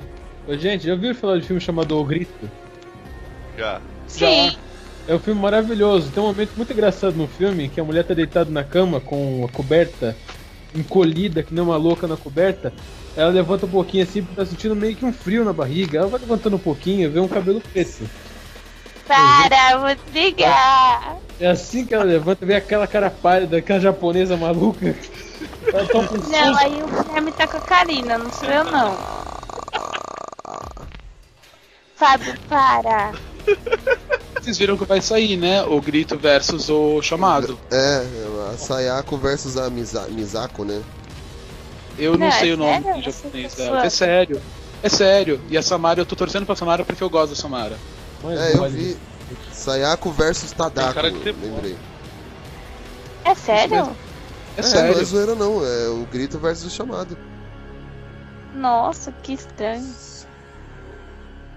Eu vou dar na cara de quem estiver fazendo isso. Não sei como, mas eu vou. Fazendo o quê, filha? Fazendo o que, Você tá que você ficando tá louco, fazendo aí? Que até agora eu não entendi que ela tá reclamando aí. Não sei que ela tá aí. Deve estar escutando. Ela tá há muito tempo Do- falando do que vai pegar. Vocês falaram vai- do grito. Não é Tô isso? morrendo de calor aqui. Não tira, é pior. Não vou tirar. Tá É tirando o cheiro de chofre também? O quê? Não. O que que tem eu aí? Tirando Você fica fazendo chiadinho e chamadinha pra mim. Eu faço, cham... eu faço chamadinha quando eu tô editando. que mancada. É, que aí eu tenho que fazer um, tipo, uma transiçãozinha ali, né, tal. Isso é uma chamadinha. Agora, aí eu tô fazendo chamada pra você, eu chamava você quando você estiver aqui dentro aqui de casa, que né? Aí a gente vai assistir desenho. Aham. Alguém tem mais algum lugar assombrado aí, antes que a Polly tenha um treco? Porque ela acha que agora eu tô fazendo alguma coisa. Eu tô aqui quieto no meu canto. Vocês A falaram, parte de, pra ver quando a gente começar a vocês falaram de Japão, eu já lembrei de mais de três lugares que serviram de Não, inspiração pra saga Fatal Frame. Lembra do jogo Fatal Frame? E Sim. saiu, tem o filme, né? Os três jogos do- da série foram baseados em locais reais. Até que esses locais foi depois tacaram fogo no lugar inteiro. Porque depois que o jogo foi lançado, os curiosos começaram a correr pra ali pra ver se tinha espíritos, se tinha almas. E, de- e já que esse lugar, por alguma coincidência, fica pertinho da floresta do suicídio, É. Essa floresta de CGI não é muito boa não, que as pessoas aí ficam assustadas e falam que eu tô fazendo alguma coisa, eu tô aqui quieto no meu canto. Ô, vocês escutaram um barulho de. Eu, eu vim arranhando alguma coisa? Hum... Will, parece palhaçada. É gente, vocês estão ficando louco. Né? Tá, tá usando droga pro tá podcast, mano.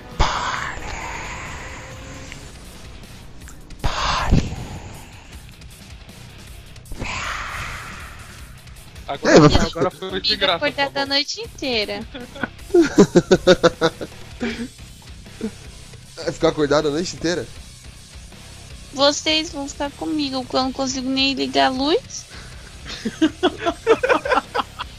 Sabe, ó, eu vou te ensinar, amor. Sabe aquele negocinho que fica na parede ali que é. A gente chama de interruptor. É só apertar Olha. que ele liga a luz. Eu terminava Bate depois palma, dessa. Ô, Poli, acabou de Mas a minha irmã vai brigar comigo se eu ligar a luz. Vai dormir junto com ela, ué. É mesmo! Boa ideia. Quando a gente terminar, eu vou dormir com ela, é verdade. Vou descer pra cama dela. Mas é, é pior, você sabe, né? Todo filme que tem duas pessoas junto, as duas, é pior do que quando tá sozinho. Não, vou descer pra dormir com ela. Olha, toma cuidado. Eu lembrei de uma animação muito boa agora. Que a pessoa tá. Tem um casal deitado na cama, de boa. É a mulher recebe uma ligação no telefone, tipo, ah, meu bem, eu tô muito legal aqui, tô trabalhando. Já vou chegar em casa daqui a pouco. A mulher olha pro lado sim, tem alguém na cama com ela. Meu Deus do céu, Ai, vai, caralho. ela vai ficar uma. Só que a filmagem é boa. Porque o cara tá tão maquiado que dá um susto em você porque aparece a cara do bicho na sua frente. É o cara com um sorriso maior que o do Coringa. O cabelo preto se move sozinho, o olho branco. Ele fica olhando pro lado assim. E você sabe que ela vai meter a mão e fica ali, não, não, não, não, não, não, não, não. Ela vai puxando o cobertor de bem devagar. No momento que ela puxa o cobertor, o bicho arranca o pescoço dela, basicamente. Voa nela. Tô com fome. Tá com fome? E essa língua das cobras aí do Harry Potter que estão fazendo? É o algum- do meu noivo. Por que que tudo sou eu aqui? O Ramon tá hoje todo engra... O Ramon que tá todo engraçaralho hoje e eu que tô que tô recebendo a culpa. Quem é que gosta de ficar imitando vozinha? Você. Mas eu faço vozinha, eu não faço Aí, barulho de cobra. Olha, olha só, tá? Eu vou deixar bem claro que eu faço vozinha. E não, eu não faço barulhos de cobra, eu faço vozona. É. Bom, eu acho. Pode Posso fazer uma pergunta pra galera aí? Não. O que vocês têm mais medo, assim, tipo, quando estão é, encontrando uma mídia de terror? É, do sobrenatural ou daquilo que pode ser real? Ah, Cara, pior que eu não tenho medo de filme terror, velho. Nossa, Não, mas, tipo. Não, tem. Que o real posso Não, não reagir. questão de filme, mas uma.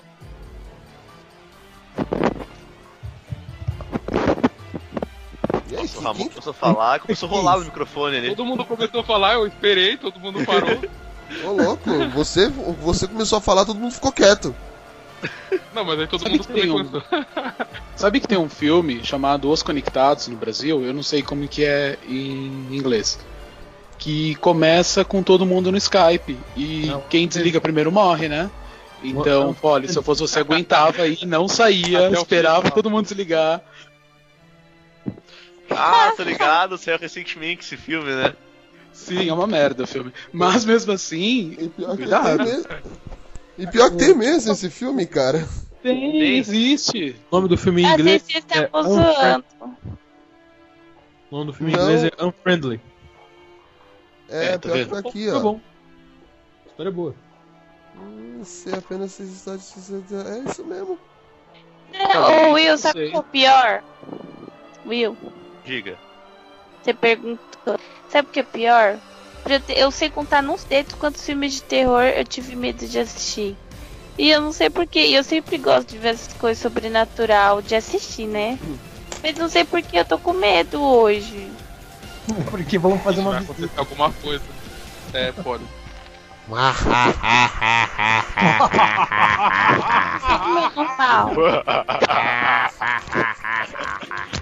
Nossa, eu tô com vergonha de vocês, mano.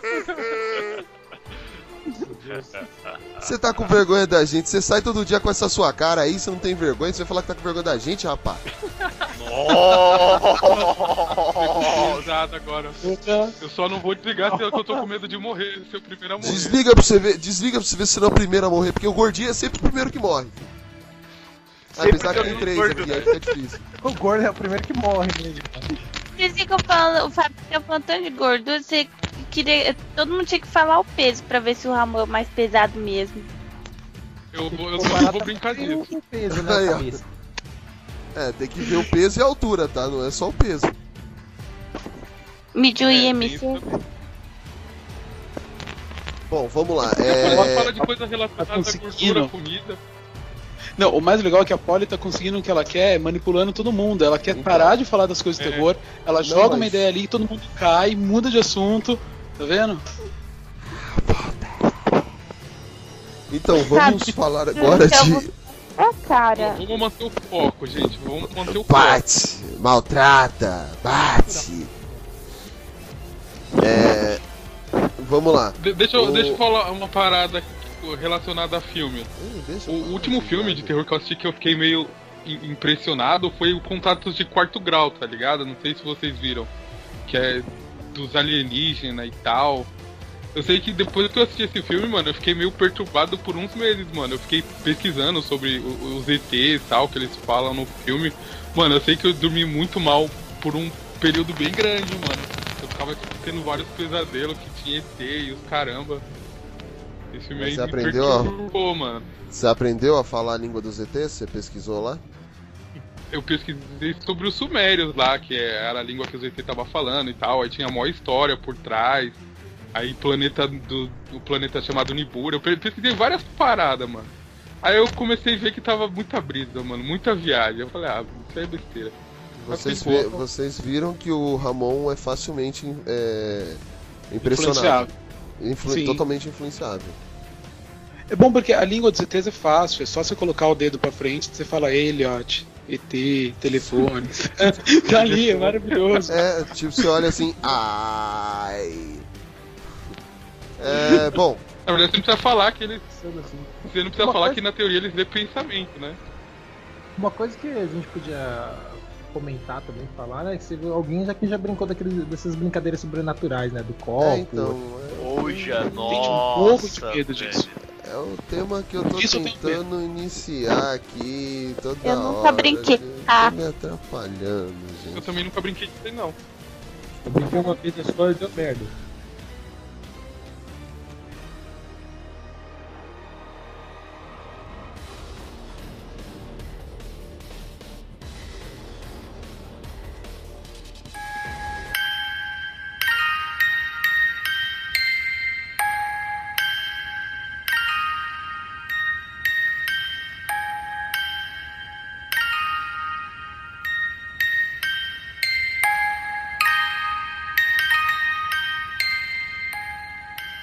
Então, vamos lá. É, Aproveitar que vocês já começaram a introduzir o tema aí. Algum integrante de vocês, algum integrante, algum de vocês já passou por alguma experiência sobrenatural? Vocês acreditam no sobrenatural, sobrenaturalmente pra vocês? Contem pra gente. Eu morro de medo. Um de Morro cada de vez. medo, muito. Eu vou falar primeiro então. Gente, eu morro de medo, sério, tipo, demais. É, quando eu tava, sei lá, acho que no segundo, terceiro colegial por aí, E tinha alguém uma menina chia- que eu saí. E ela, e era, nossa, mas tipo, sabe aquela primeira paixãozinha, paixonite louca? E a gente terminou por causa disso, porque ela era sensitiva e às vezes a gente tava em algum lugar, ela falava, vai, tem alguém aqui. E eu ficava fudido de medo. E a gente terminou por causa disso. Porque eu tinha muito Nossa, medo. velho. Então eu larguei mão. Mas, mano, Sério. se fosse tipo, ó, numa dessas você perguntaria pra ela: é mulher? É. Então tá tudo liberado, filho. Você tá louco. Eu, hein? Ai, Eu, eu batia nela, mano. Gente, não, eu morri de medo, sério. Uma vez foi numa lanchonete, tava eu, ela, e Ai, não tinha mais ninguém. E Você ela é virou, ela Túlio. falou. Não, sério, ela virou, ela falou assim: dá uma olhadinha do lado de lá. Eu, eu tipo, olhei assim, eu olhei pra lá, não tinha nada, olhei, virei. Eu pensei que ela tinha visto alguém conhecido, né? Eu falei, quem é? Eu olhei pro lado da rua, tinha um povo passando. Ela, não, ali, ó, olha pra lá. Eu falei, mas lá onde, cacete? Fiquei olhando, gente, mas que medo. E o negócio. Daí, claro, né? Eu morrendo de medo, já achei que tudo aconteceu. Debateu um vento e a cortina do lugar balançou, já achei que era espírito. Mas eu não vi nada, mas eu morri de medo. Nesse dia a gente foi embora mais cedo. E foi o último dia que a gente saiu. Depois a gente não saía mais. E eu tinha medo de trazer em casa. Porque, gente, morria de medo. Já pensou se trouxesse em casa? Ela falava, ai, tem gente aqui. Eu ela não falasse, ficar pronto, você casa." nunca. Não, eu tinha, eu tinha que mudar de casa. Na casa. Não, sério. Eu teria que Ai, mudar de casa. Foi. Pensou Que bosta! Tá deitado vocês dois juntos lá, e aí ela, ô, vai só um pouquinho pra lá que o, que a- o rapaz aqui quer respirar. Que O eu sinal tava bem bom lá, falou. É. não- não Tira essa mão mais. daí. Ai, O Diego ela fala quem é essa biscate? Ai, posso aproveitar o gancho do Diego? Manda ver. Então, eu não tenho, tipo, essas coisas de ver as coisas, graças a Deus, amém. Mas às vezes eu sonho e dependendo da intensidade do sonho, eu fico com receio porque já aconteceram alguns. O último que eu sonhei foi com com meu primo e eu- a mãe dele, ah, eles não escutam, então eu posso falar. É, o meu tio é irmão da minha mãe. A mulher que ele Ainda casou bem, é um né? ser a mulher que ele. Todo, a mulher dele eu não considero minha tia. Por vários motivos, enfim. Aí eu sonhei. Dizem que quando você sonha com água limpa é choro, né? Eu sonhei que eles tinham uma lanchonete perto de uma cachoeira. E aí meu primo falava, ah, vamos brincar, é, vamos é, explorar alguma coisa assim. Nisso a gente entrava num barco, uma espécie de barco, e a gente descia essa cachoeira. Depois ela se tornava um um coisa bem, bem fino, um riozinho bem fino, né?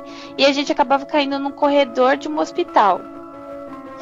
E nisso, ele pegou um carrinho de supermercado. E aí, no que ele andava com o carrinho, é, e é, as pisadas dele tinham marcas de sangue. Beleza, me acordei meio assustada, né? Porque eu tenho terror noturno, então eu grito bastante às vezes quando eu sonho. E É, acorda a casa inteira. E aí, beleza, guardei. Tempos depois, assim, algum, acho que um mês depois, a filhinha dele de 11 meses é, faleceu. Então, eu interpre- aí eu consegui interpretar o sonho. Ele, a cachoeira seria o choro, o corredor de hospital seria o local, né, que ela tava, porque ela tava internada, e o carrinho de supermercado dele levando era o carrinho dela. E aí eu fiquei me sentindo muito mal depois. E eu já tinha sonhado também uma outra vez com a mãe dele. Ele, a mãe dele, né, tem ele e mais um menino, são dois meninos. E nesse dia eu sonhei, eu tava na casa da minha tia em Guarulhos, e a minha tia também sonhou a mesma coisa, uma coisa bem parecida. E aí eu assim, ah, não, eu acordei e falei assim, nossa tia, é, eu sonhei com a Lica. E eu nem tenho uma relação quase nada com ela, nem ela gosta de mim. Assim, sonhei que a filha dela morreu. Ela, nossa, Polly, eu sonhei algo parecido. Gente, vocês acreditam que a, a mãe dela morreu no dia, tipo, do dia que a gente sonhou pro outro? E tipo, então assim, a mulher, é, a- não era a filha, não era a filha, era a mãe dela. E aí eu tive um sonho recentemente, mas eu não vou falar porque eu não, não- espero que não aconteça. Tudo bem não, né? Não tá envolvido ninguém aqui do Blast, né? Né? Não, não, uma vizinha minha. É, o, o sonho. Imagina. O sonho é que o Ramon é que perseguido por churrasqueiros que estão querendo transformar ele em bacon. Não, mas gente, isso é sério, porque assim, quando você tem quem, pelo menos quem acredita, eu tenho terror noturno, eu acredito. Quando você sonha um sonho muito intenso e você sabe que essa sensação você já teve, já aconteceu, teve um dia que você foi atropelada. Mas eu não. Eu, e, tipo, a minha irmã foi atropelada, sonhei. Hum. E foi muito intenso, muito intenso pra mim. E eu acordei em prantos. E assim, eu, eu não consegui dormir por vários dias. Eu falava pra Pamela tomar cuidado no carro, com o carro, não atravessar a rua. Porque parecia que era. Quando acontece assim, às vezes eu sinto que é um sinal. E aí eu falei pra ela, entendeu? Porque foi muito intenso. E quando é muito intenso pra mim, eu sei que aconteça. Aí já falaram pra eu ir no. Não sei se vocês conhecem, no Hospital das Clínicas, eles têm o setor do sono. Eles tratam de, de distúrbios desde ronco a pessoas que têm insônia, pessoas que têm sonambulismo, pessoas que têm, têm sonho terror noturno. E eles tratam a pessoa, tipo, eles pegam as pessoas pra dormir durante é, a noite? Monitorando as pessoas através de eles colocam alguns sensores no, no- na cabeça e eles ficam por, via câmera como fica se movimentando no- durante o sono dela. Já falaram pra ir lá, mas eu tenho medo, então eu não fui. Por que, que você tá fazendo tanto com o fone que fica mudando toda hora? Um paraquedas. É. É aí que eu tô com debaixo do travesseiro. É interferência, gente. Tá passando uns espíritos ali, interfere no sinal. Diego, Você disse que tem medo e fica me perturbando. Eu morro de medo, você não tem noção. Mas a melhor maneira de fazer perder o medo é ter, ver uma pessoa que tem mais medo que você. É verdade. Ou você tá Sim, junto com é. uma pessoa que tem medo. Não, mas é sério, tipo, eu não tenho esse medo todo. E esse eu tô muito pressionada, porque eu tô muito assustada. É porque tem esse espírito que fica soprando no seu microfone aí toda hora.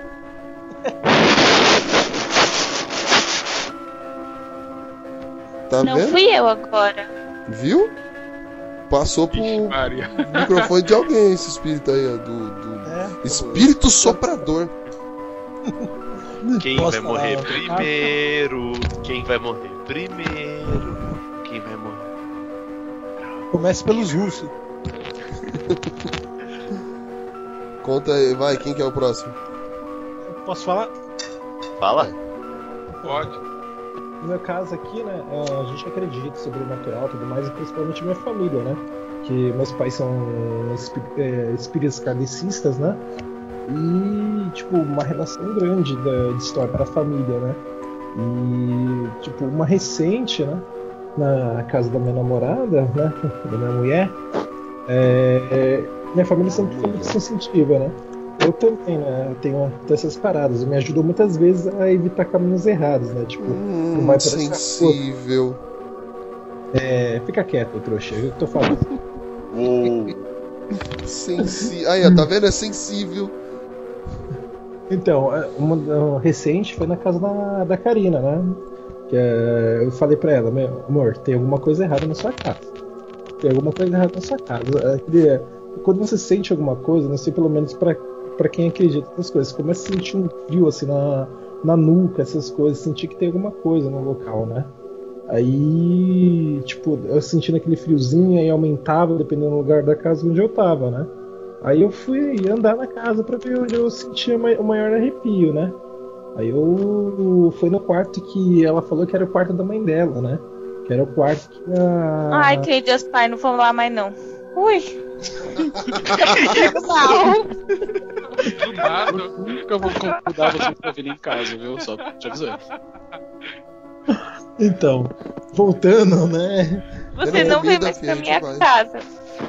Esse, esse esse é um dos motivos que a gente quer derrubar a casa, tá? É... Mas assim. Então, voltando. Depois então. você explica um negócio. Hã? Não, não, não, Tá não tá, casa graças a agora? Deus. Não, né? Não, Diego, não tá. Ai que susto, não. Eu ia desligar agora. Vai que transfere, você tá louco?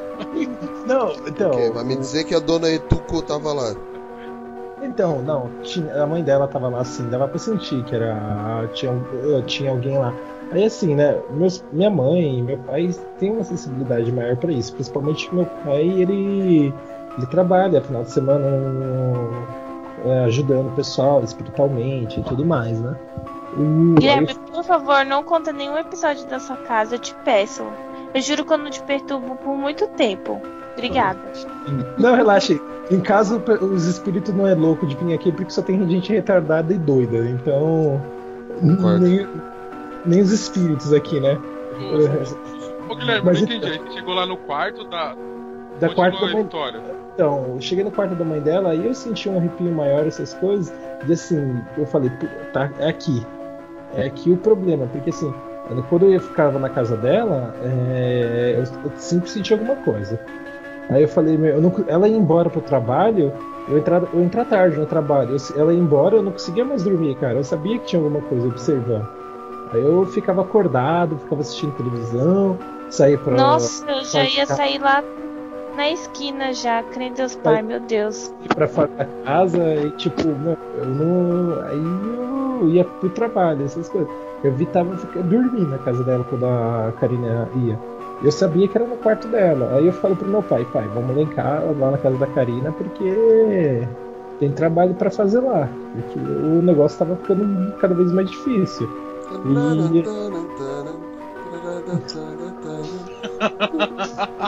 Ghostbuster! É, Você, você fica zoando, seu trouxa, mas é assim, eu, eu- até eu que sou meio retardado, essas coisas, eu falei, meu, o negócio tá ficando preocupante. Meio Aí- retardado. É. É, Ô, tava ficando... ô, ô, Guilherme, mas a mãe dela não, não é viva. Não, não é vivo. Não! São vivas. Ah, pais dela entendi. Por falecidos. isso que. É, e assim, o... aí eu perguntei pra Karina, Karina, é... quem ficava nesse quarto? Ela falou, não, era minha mãe, essas coisas. Os últimos dias que ela passou foi aqui, etc. Eu perguntei, sua mãe era ciumenta, essas coisas? Ela falou que a mãe dela era muito ciumenta com ela, em relação a essas coisas. Eu falei, vixe. Porque depois, depois de muito tempo a Karina morando sozinha, aí chega um louco, retardado lá e. E aí, tipo. É, mas. Ah, vai se fuder vocês.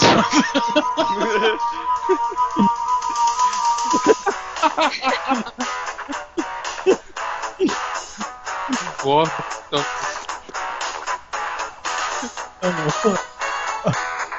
Alguém pode. É o idiota do meu namorado. Ô, desculpa, eu tava vendo o clipe aqui. Tá bom já. Então. Não, Quase continua. morri do coração. Por Isso, quê? é Por um- causa do clipe? Esse clipe é clássico. Não, mas ó, voltando à história. Uhum. Não, É. eu já entendi. Eu não Não, saber continua, mais não. continua. Depois que vocês, você, Você olhou que pro deu seu... ideia, Poli, do. Depois que a Karina olhou pra você e falou. Entendi. Ó, dep- ó, depois que vocês olharam um pro outro, falou Who you gonna call? Ô, trouxa, deixa eu continuar, vai. Pra quem você vai ligar? Eu vou falar Tá, muito Guilherme, fala o que, que vocês fizeram. Vai, resume logo, pelo amor de Deus. Não, é o que eu falei pra você, né? Eu, eu, meu, chamei meu pai lá, a gente, é, a gente fez uma, uma reza, essas coisas, e desde então parece que o problema diminuiu. Ou não existe. Diminuiu, porque. Vocês pararam de ir lá, né? Não, Gui, mas ó, da questão, primeiro, ó, esse negócio aí de eu ter que ir lá com meu pai pra gente ver o negócio da casa, eu já não sei se eu vou, tá? Já tô falando. Porque você contou. Gente, se vocês saberem, a gente tá nego... Eu sou arquiteto e meu pai é pedreiro. A gente tá negociando, né? Ver se é possível. É, se deva ir a demolir a casa, se iria reformar pra Karina alugar, enfim. E aí a gente ia ver o que se ia fazer projeto, meu pai construir, ter um desconto amigável e tal. Só que depois dessa, não sei não. É, Mas com eles você tá seguro, pode. Mas por que Quê? Com eles você está seguro, porque pelo menos eles sabem o que fazer se tiver alguma coisa lá já. Eles são Não, caça-fantasmas. mas assim, meus- minha família também é espírita, mas não kardecista. Meu hoje ninguém mais vai, mas a minha família era um bandista. Por parte de. Meu tio, meu tio era pai de santo e meu pai ia. Hoje meu pai não vai mais, mas meu pai, ele. Ele tem Já uma. tem de sen- domicílio agora. Ele. Não, ele tem sens... ele não vai mais, mas como ele ficou muito tempo, ele é tipo o pai do Gui e o Guilherme. Ele tem alguma, ele sabe de algum, tipo, reconhece algumas coisas pra quem acredita. E assim, enquanto de demolir a casa, tem um dizem que quando tem isso, não adianta só demolir a casa, você tem que tipo retirar parte da terra e levar um padre pra benzer, fazer uma um uma missa em, em oração àquela pessoa tal. Porque às vezes não é só a casa, entendeu? Eu acho que você devia anunciar na OLX e resolve o problema. Vende, passa pra frente, esquece isso, arruma outro lugar, preferência do lado de uma igreja. Na verdade, eu, acho que tem. Eu acho que tinha que fazer a, a casa ser tipo um lugar fantasmagórico e começar a ganhar dinheiro com isso, com ponto turístico, entendeu? Meu, e eu querendo comprar o terreno da Karina. Oh meu Deus, ainda bem que você falou a tempo. Mas agora você não Acabou com o negócio não do menino. precisa se preocupar com isso, porque é o seguinte, é, eu tenho um cachorro louco lá que espanta qualquer coisa, mano. Isso não existe. Aquela cachorra tem problema mesmo. Isso é pura charlatanice. A, a Lily, né, que é meu cachorro, que eu falo que é uma espécie antiga de dinossauro, meu, espanta qualquer coisa. Uhum. A Próximo. pergunta que não quer calar, você está namorando a Karina ainda? É, Eu- Ah, ele não tava não, tava? é, ela- eu e ela vai, vai ser pai, cara. Vocês dois vão ser pai? É, pai e mãe, né? Pera aí, os dois vão ser pai e mãe. Todo mundo entendeu, Fábio. Deixa de ser chato. Obrigado, Ah, pô. tá. Parabéns pra vocês. Tomou uma bronca, tomou uma bronca. Toma, trouxa. Só por causa disso também eu vou falar que o espírito da Dona Etuco Murata tá lá. É, tudo bem, não seja por isso. Não, dá fora, Agora não vai- falei com você, idiota. Nossa senhora. Tomou uma bronca. hoje, hein? É, mano. Viu, Desde o começo do podcast, o Fábio tá meio sensível hoje. Ele, ah, não, Eu? você magoou O cara tanto que ele, falou magoou aí tanto que ele ele, é Ramon, sensível. que a hora que ficou. O Fábio vai fazer o espírito sair do corpo dele pra visitar o Ramon. pá. Antigos espíritos do mal, venham a mim.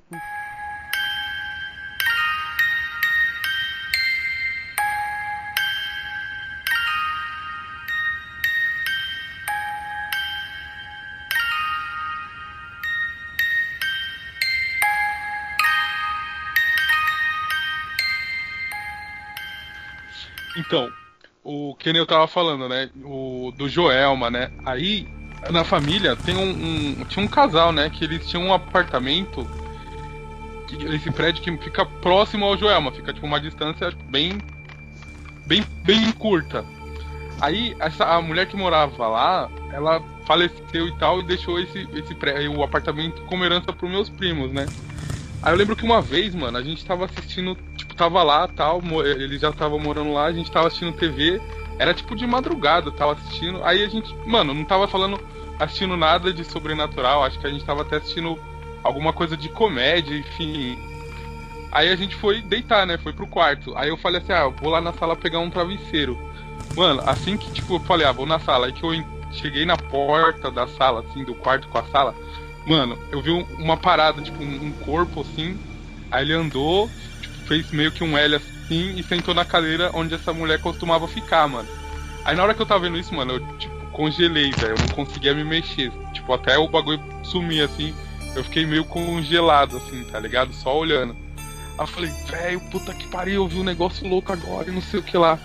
Aí eu sei que depois desse dia, toda vez que eu ia pra, pra esse apartamento lá, tipo, passar o final de semana, mano, era muito ruim dormir, era muito ruim, era mu- tipo, era um clima muito tenso, acontecia, tipo, a gente ouvia barulho direto à noite, ouvia os sons, tá ligado? Era muito perturbador ficar nesse apartamento depois que aconteceu esse esse esse negócio aí. Eu, eu- embora eu seja muito cético, tá ligado?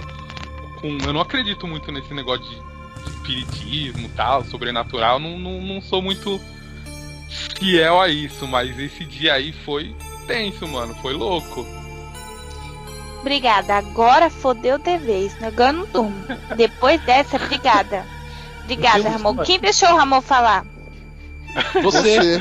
Mano, mas, É mas mesmo. esse dia aí foi o dia que, mano, eu, eu me caguei nas calças, velho. Depois desse dia aí, mano, começou a ficar muito tenso ir nesse apartamento. Tinha vezes que a porta trancava assim e a gente não conseguia abrir, mano. A porta vinha um pouco assim e voltava, sabe? Era umas coisas muito sinistras, mano, muito sinistras. Só que aí, aí depois eles mudaram, aí parou de ir lá e ficou sossegado. Mas, mano, muito sinistro era lá à noite. É louco. Foi umas coisas assim, tipo, Que eu- aí, quando a gente ia, meu irmão, mano, a gente, nossa, além de tudo, a gente ainda ficava aloprando meu irmão, sabe? E, nossa, mas era muito ruim, mano, muito ruim. Eu tenho uma história sobre esses momentos aí, sobre brincadeira de copo e tudo mais, assim, sobre os negócios de espírito. É a minha primeira e a última vez que eu fiz isso. Eu tava na escola, tava na escola, primeiro médio, calminho, de boa. Aí o pessoal, ah, vamos fazer o seguinte, vamos juntar o pessoal, vamos fazer a brincadeira do copo. Eu olhei pra luz e falei, vai dar merda. Vai dar merda. Mas eu tentando ser uma pessoa sociável, fui junto com o pessoal fazer a brincadeira do copo. Ele juntou todo mundo num círculo, botou aquela mesa aquela mesa de madeira, botou o tabuleiro no meio. Eu já com aquele cagaço, meu Deus do céu, o que, que vai acontecer? Aí colocou o copo no meio. Aí o pessoal começou a falar de bagulho. Pô, Começou a falar cerimônia, vamos fazer isso aqui, falar isso aqui, isso aqui, isso aqui. Aí, ah, assim, se você tá aí, começa a responder, responda. Aí o copo começou a mover. Falei, o que? Alguém tá mexendo nessa merda. Tá mexendo sim, eu não acredito nisso, tá mexendo. Aí foi falando palavra, palavra, palavra. Por um negócio que tava em inglês, eu entendi inglês. Entendo, mas eu tava no primeiro médio e entendia, Guilherme. Até que eu tentei te ensinar inglês, só você não queria aprender. E e mexer, mexer aquele copo. E mano, começou a formar um monte de palavras sem sentido nenhum, tipo, corra, ah, eu tô pensando, tá zoando esse moleque aqui. Do nada começou a ficar escuro. Eu olhei pra cima, não era luz, assim, eu olhei pra fora, mano, são 4 horas da tarde, por que tá tudo escuro lá fora? Eu falei, caralho, o que tá acontecendo aqui? E a luz assim começou a piscar, começou a ventar, eu falei, caralho, que, que merda tá acontecendo? Aí o pessoal do negocinho da sala começou a gritar, meu Deus do céu, fudeu, chovendo, tá chovendo. Começou a dar uma merda. A janela, que a gente tava na biblioteca, que é o único lugar que eu podia naquela época ficar sozinho com os amigos. Na biblioteca, começou a ventar tanto, tanto. Tinha uma, uma série de casas do lado do, do, do lugar onde sua escola. Eu não sei como demônios a ventania trouxe um vaso de plantas da casa da vizinha e estourou na janela da escola. Ah, porra. E a ventania ferrada, mano. Levanta o caco de vidro, mano. É o Barry manja- alterando a linha do tempo. Basicamente. Eu fiquei tirando os cacos de vidro na minha cabeça por um tempo, eu tava atrás da janela. E cara, mano, eu, começou a chover, começou a ventar, um negócio assim. Foi a primeira vez que eu fiquei com um cagaço desgraçado, até que eu nunca mais fiz isso. Eu não falei com ninguém naquele meio ali. E o pessoal desceu correndo essa escadaria, mano. Ah, fudeu, fudeu. E o pessoal juntando todo mundo na quadra, porque começou a chover, acabou a luz. Um dos caras do nosso grupo caiu da escada. Uma escada de metal, o moleque desceu voando esse cara assim, que ele tomou um tombo. Aí, meu Deus, moleque, o cara caiu, e o olho fechado, mano, o cara morreu. Aí fudeu, a gente teve que arrastar o moleque até a quadra. Eu falei, mano, a gente vai morrer. A gente vai morrer. O pessoal, o pessoal mais. Como pode dizer, mais com cagaço, começou a gritar, mano, a gente vai morrer, a gente vai morrer, a gente vai morrer, gente vai morrer. Aí tinha. O pessoal tinha fazendo teste de. Teatrinho, de brincadeiras, que sempre fazendo teatrinho. Eles botaram caça de metal no meio do caminho. Ah, você começou a cair. Eu falei, mano, eu vou morrer com esses filhos da puta. Por que, que foi metendo nesse meio? Ventania, e chovendo pra ca- pra caralho. Eu falei, mano do céu, isso aconteceu comigo. Juntou, fez basicamente um montaréu aquele meio ali. O pessoal, todo mundo se empurrando, se agarrando. Aí a gente ficou teve que esperar porque o pessoal começou a ligar para as peruas escolares, grupos pais pra trazer tudo de volta. Mano, foi o dia que mais deu merda. E na hora da saída piorou, porque o portão que tinha naquela época já era de, de abrir, era automático. Apertava um botão, o bagulho abria. Tinha luz ainda. Quando voltou, o pessoal do Peru chegou, voltou a luz. O pessoal apertando o botãozinho lá, o portão tava abrindo, acabou a luz e o portão travou. Eu nunca me senti tanto claustrofóbico, porque quando eu tava saindo, juntou a galera assim no portão pra poder sair correndo. Eu me senti basicamente um Snow naquele meio ali, mano. Eu não conseguia respirar. Ah, eu vou morrer mesmo. Eu tava com a minha cara na parede. Eu falei, caralho, eu nunca vou mexer com esse negócio até hoje que eu nunca mais fiz. Não consegui sair correndo entre a período da minha tia. Eu fiquei olhando pro táxi falando, meu Deus do céu. E chovendo, chovendo pra caralho, chovendo pra porra. Eu falei, mano, eu não vou mexer com isso nunca mais. Eu nunca mais mexi. E descobri depois que deu uma merda. Por isso que tá vivo, né? Por isso que eu tô vivo. A força do cagaço me, me deixou vivo. Ah, eu. Ah, eu descobri que o vaso, sabe o vizinho que eu falei que o vaso voou de lá? Deu uma Uhum. merda porque o vaso voou e acertou na cozinha. O pessoal foi lá ver se tava tudo bem com a vizinha. Como é que a filha da mãe morreu? Ventania começou a entrar água na casa da mulher. Eu acho que ela tentou descer pra tentar tirar a roupa, mais assim. Ela caiu, tomou da escada e todo mundo disse que pelo menos o pescoço dela quebrou. É o vaso Credo. voou. Ah, eu. Isso separado. Essas Sabe, histórias. não fala da sua casa, senão eu nunca mais vou aí. E eu posso falar minha, minha vez? Eu, assim, eu, eu não, não acredito muito nesse negócio de sobrenatural, conversa com a gente, a gente recebe esses sinais, não sou sensível. Eu. Eu, assim, eu tive uma premonição, ah, meio que uma premonição uma vez, um sonho premonitório, na verdade. Eu tinha 12, 12 anos, eu sonhei que eu tava no, no parque. É, no, não era um parquinho, era um estacionamento aqui perto da do repartição pública aqui, aqui onde eu moro. E a gente tava andando de carrinho de rolemã, eu e uns amigos, né? E nisso, é, como era uma, era uma reta, a gente tava deitado no carrinho de rolemã e empurrando com as mãos, né? E nisso um dos amigos, um dos moleques bate no, o carrinho no pé do outro e o outro começa a chorar. E nessa hora passava um carro e, e a milhão assim, escutava aquela freada e os caras passavam e metiam a bala na gente. E é, beleza, acordei assustado, né? E à noite a gente tava andando de carrinho de rolemã, deitados no, nesse, justamente nesse lugar, quando de repente o cara bate na perna do outro. Aí eu olhei pro cara assim, eu falei, meu, não chora, não chora, vamos sair daqui. Aí os caras, o que, que foi? Eu, não, não, não, pega o carrinho, vambora, vambora, vambora, vambora. E quando a gente, tipo, tá indo embora, faz a curva, a gente escuta um carro passando a milhão, aquela freadona. Aí os caras, meu, o que aconteceu? Aí quando a gente chegou, eu contei pra eles do sonho. Eles, mas será que aconteceu? Eu falei, então, eu não tava afim de ficar pra ver, né? Eu resolvi vir tentar, embora. É. E uma outra vez, eu era bem mais criança, acho que eu tinha meus 5, 6 anos. É, tava eu e meu irmão soltando pipa. é, tinha um, um descampado assim, perto de onde a gente morava, que chamava, era chamado de As Caveiras. Não sei porquê.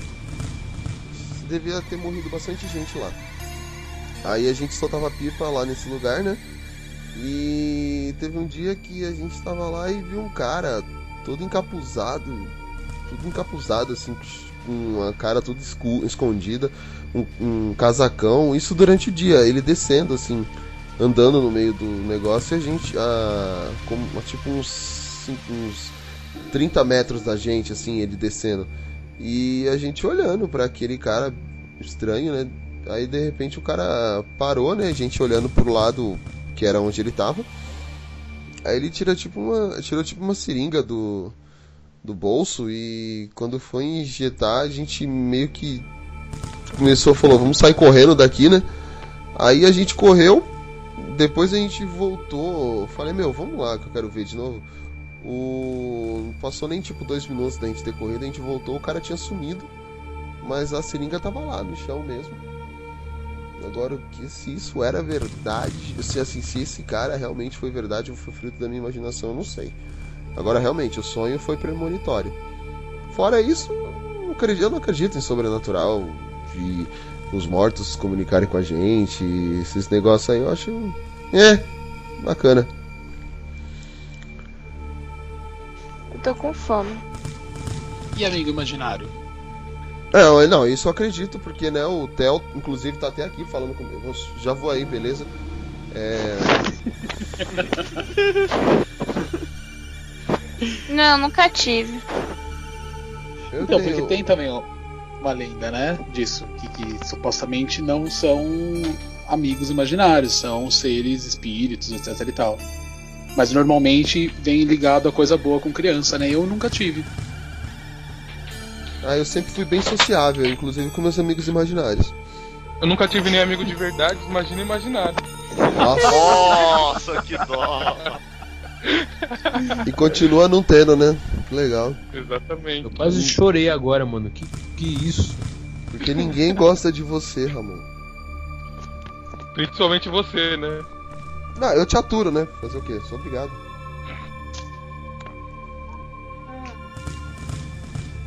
Acabaram as histórias aí? Acabou. Eu não tenho histórias de terror assim, não. Eu sou um cara de boa. Só tenho histó- histórias de aventuras mesmo. Calma aí. Vou deixar aí, aí pra dormir com você, ó. Eu até pedi Por favor, fora pra Polly, a história do Babadook, mas. Eu podia ter Vocês contado pra Polly a história do Babadook, mas se eu fizer isso, a Polly não vai dormir realmente hoje, vai ficar enchendo o saco da própria irmã. Nossa, Não, depois eu, é depois eu ponho o filme pra ela assistir aqui. É Maravilhoso. cara. Que porra, quem mandou foto do bicho aqui no, no- na mensagem? Não fui eu. Foi o? Will. Qual quê? Ah, não, Foi fui Eu Ah, Chuck. tem várias fotos. Você viu o Chuck verdadeiro? Que horror. Eu mandei umas 3, 4 fotos do Chuck verdadeiro aí. Eu só mandei a imagem da paródia pornô da hora do pesadelo. É, isso eu vi. Eu mandei, os, eu mandei as fotos do Chuck verdadeiro aí pra vocês verem, tá? Eu acho que a Polly tá vendo uma imagem que ninguém tá vendo, cara. Eu acho que isso é meio estranho. Eu vou mandar É, as fotos de uns seres aqui. Nossa, que susto, mano. Passou um bicho ali na janela agora. É uma Lala. Não, é tipo uma sombra, tá ligado?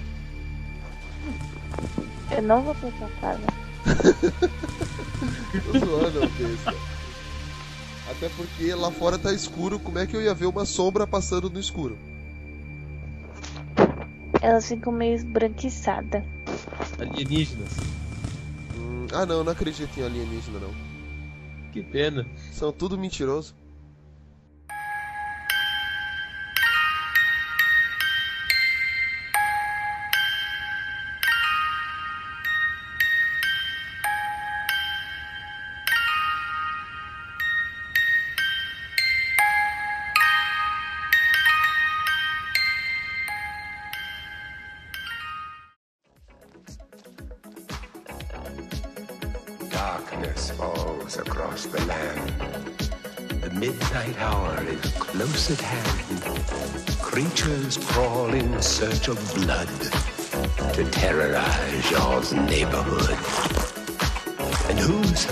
Shall be found without the soul for getting down.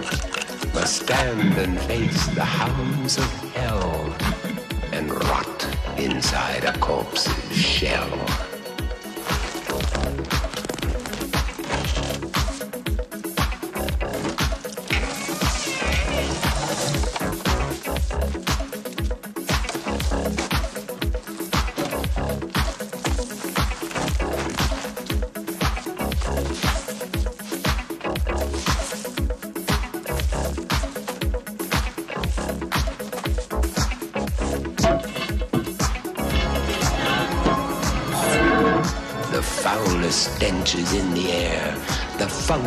40,000 years, and grisly ghouls from every tomb are closing in to seal your doom.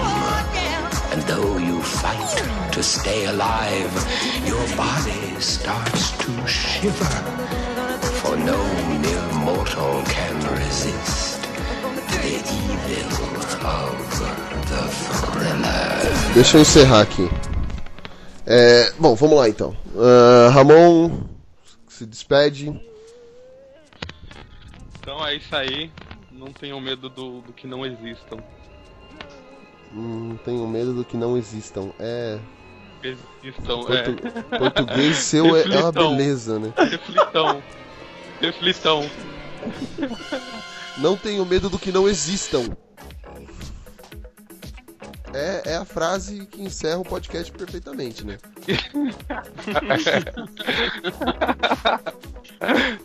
Diego, Galera, valeu por todo mundo aí, valeu por quem ouviu, valeu o pessoal que me chamou aí pra participar.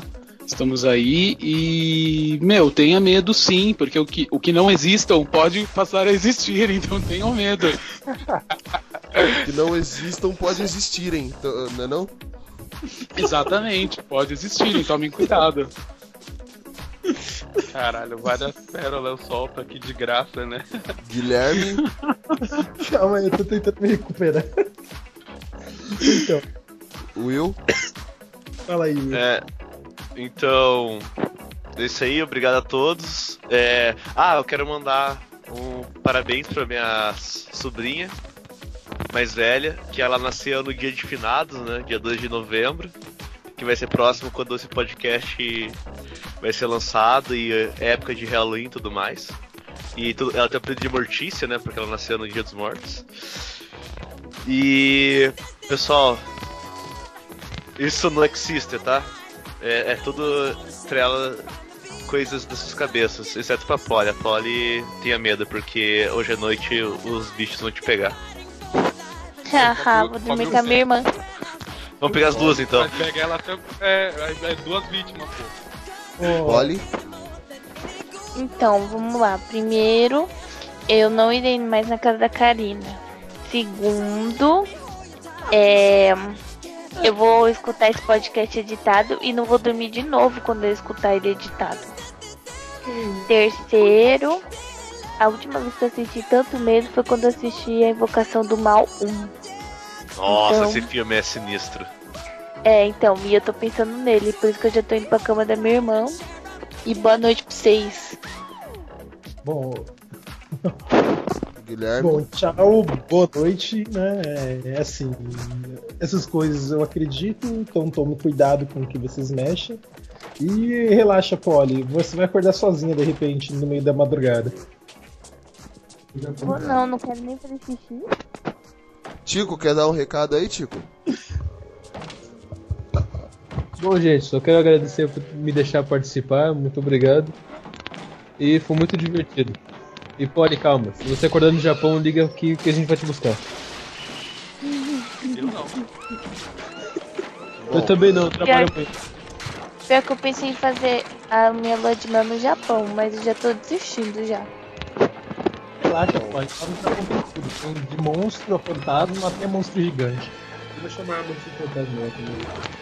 Não, mas gente, é o que me atrapalhou foi a história do Ramon. Puta Tá, é. Mas aí, aí- aí- Deixa eu só. Deixa eu encerrar aqui, pera aí. Aí você já fala. esse foi o nosso papo blast. Não, não é assim. É, encerramento, você não aprendeu ainda.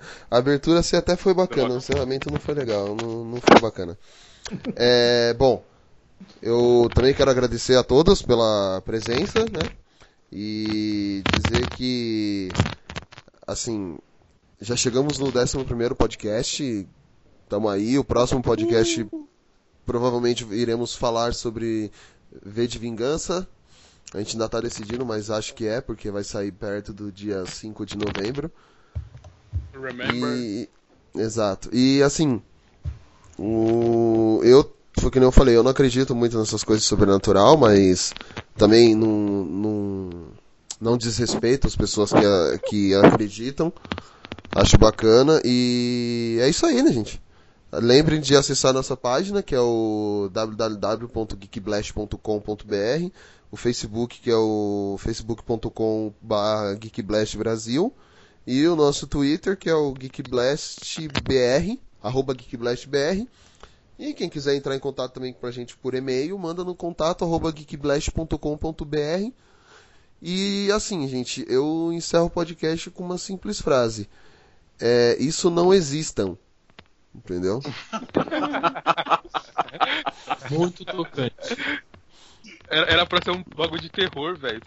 Tudo. Você é louco.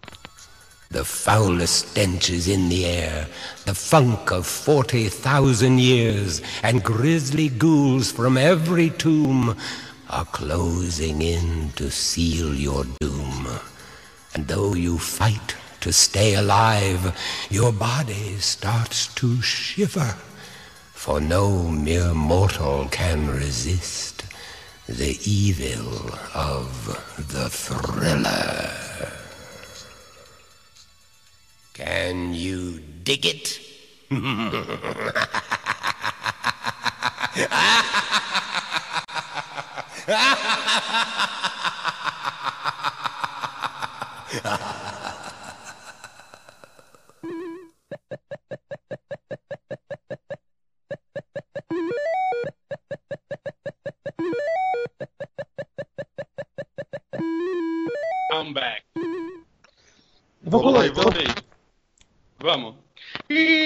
sejam bem-vindos ao nosso papo.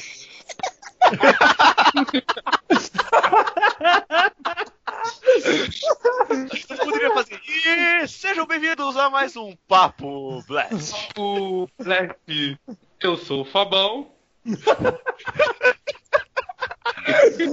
Eu posso tentar também? Você escuta de casa, gente. Ficou muito bom.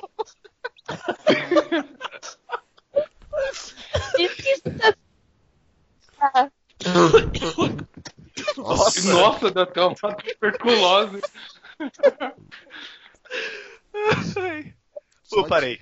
só de raiva também não vai ter abertura espetacular minha, tá? Ficou chateadinho. Não, não, não, eu tô tranquilo. Bons sentimentos. Como eu já disse nos casts anteriores, se você não brilha, não ofusca a minha estrela, vai.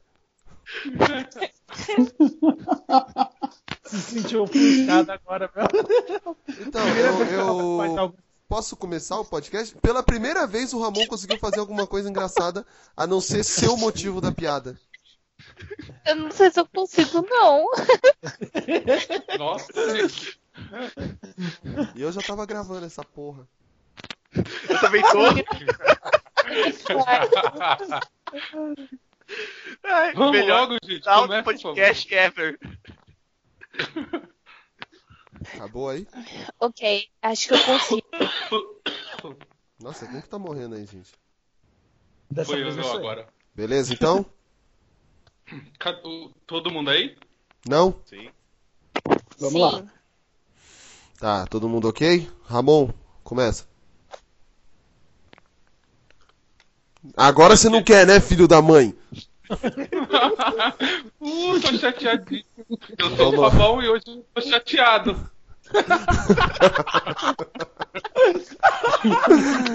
Tá, vamos lá, vai, deixa eu começar. Fica, fica, calem a boca e deixa eu começar o podcast. Eu vou até mutar pra poder parir. Beleza? Agora todo mundo quieto? Vamos lá, vou começar.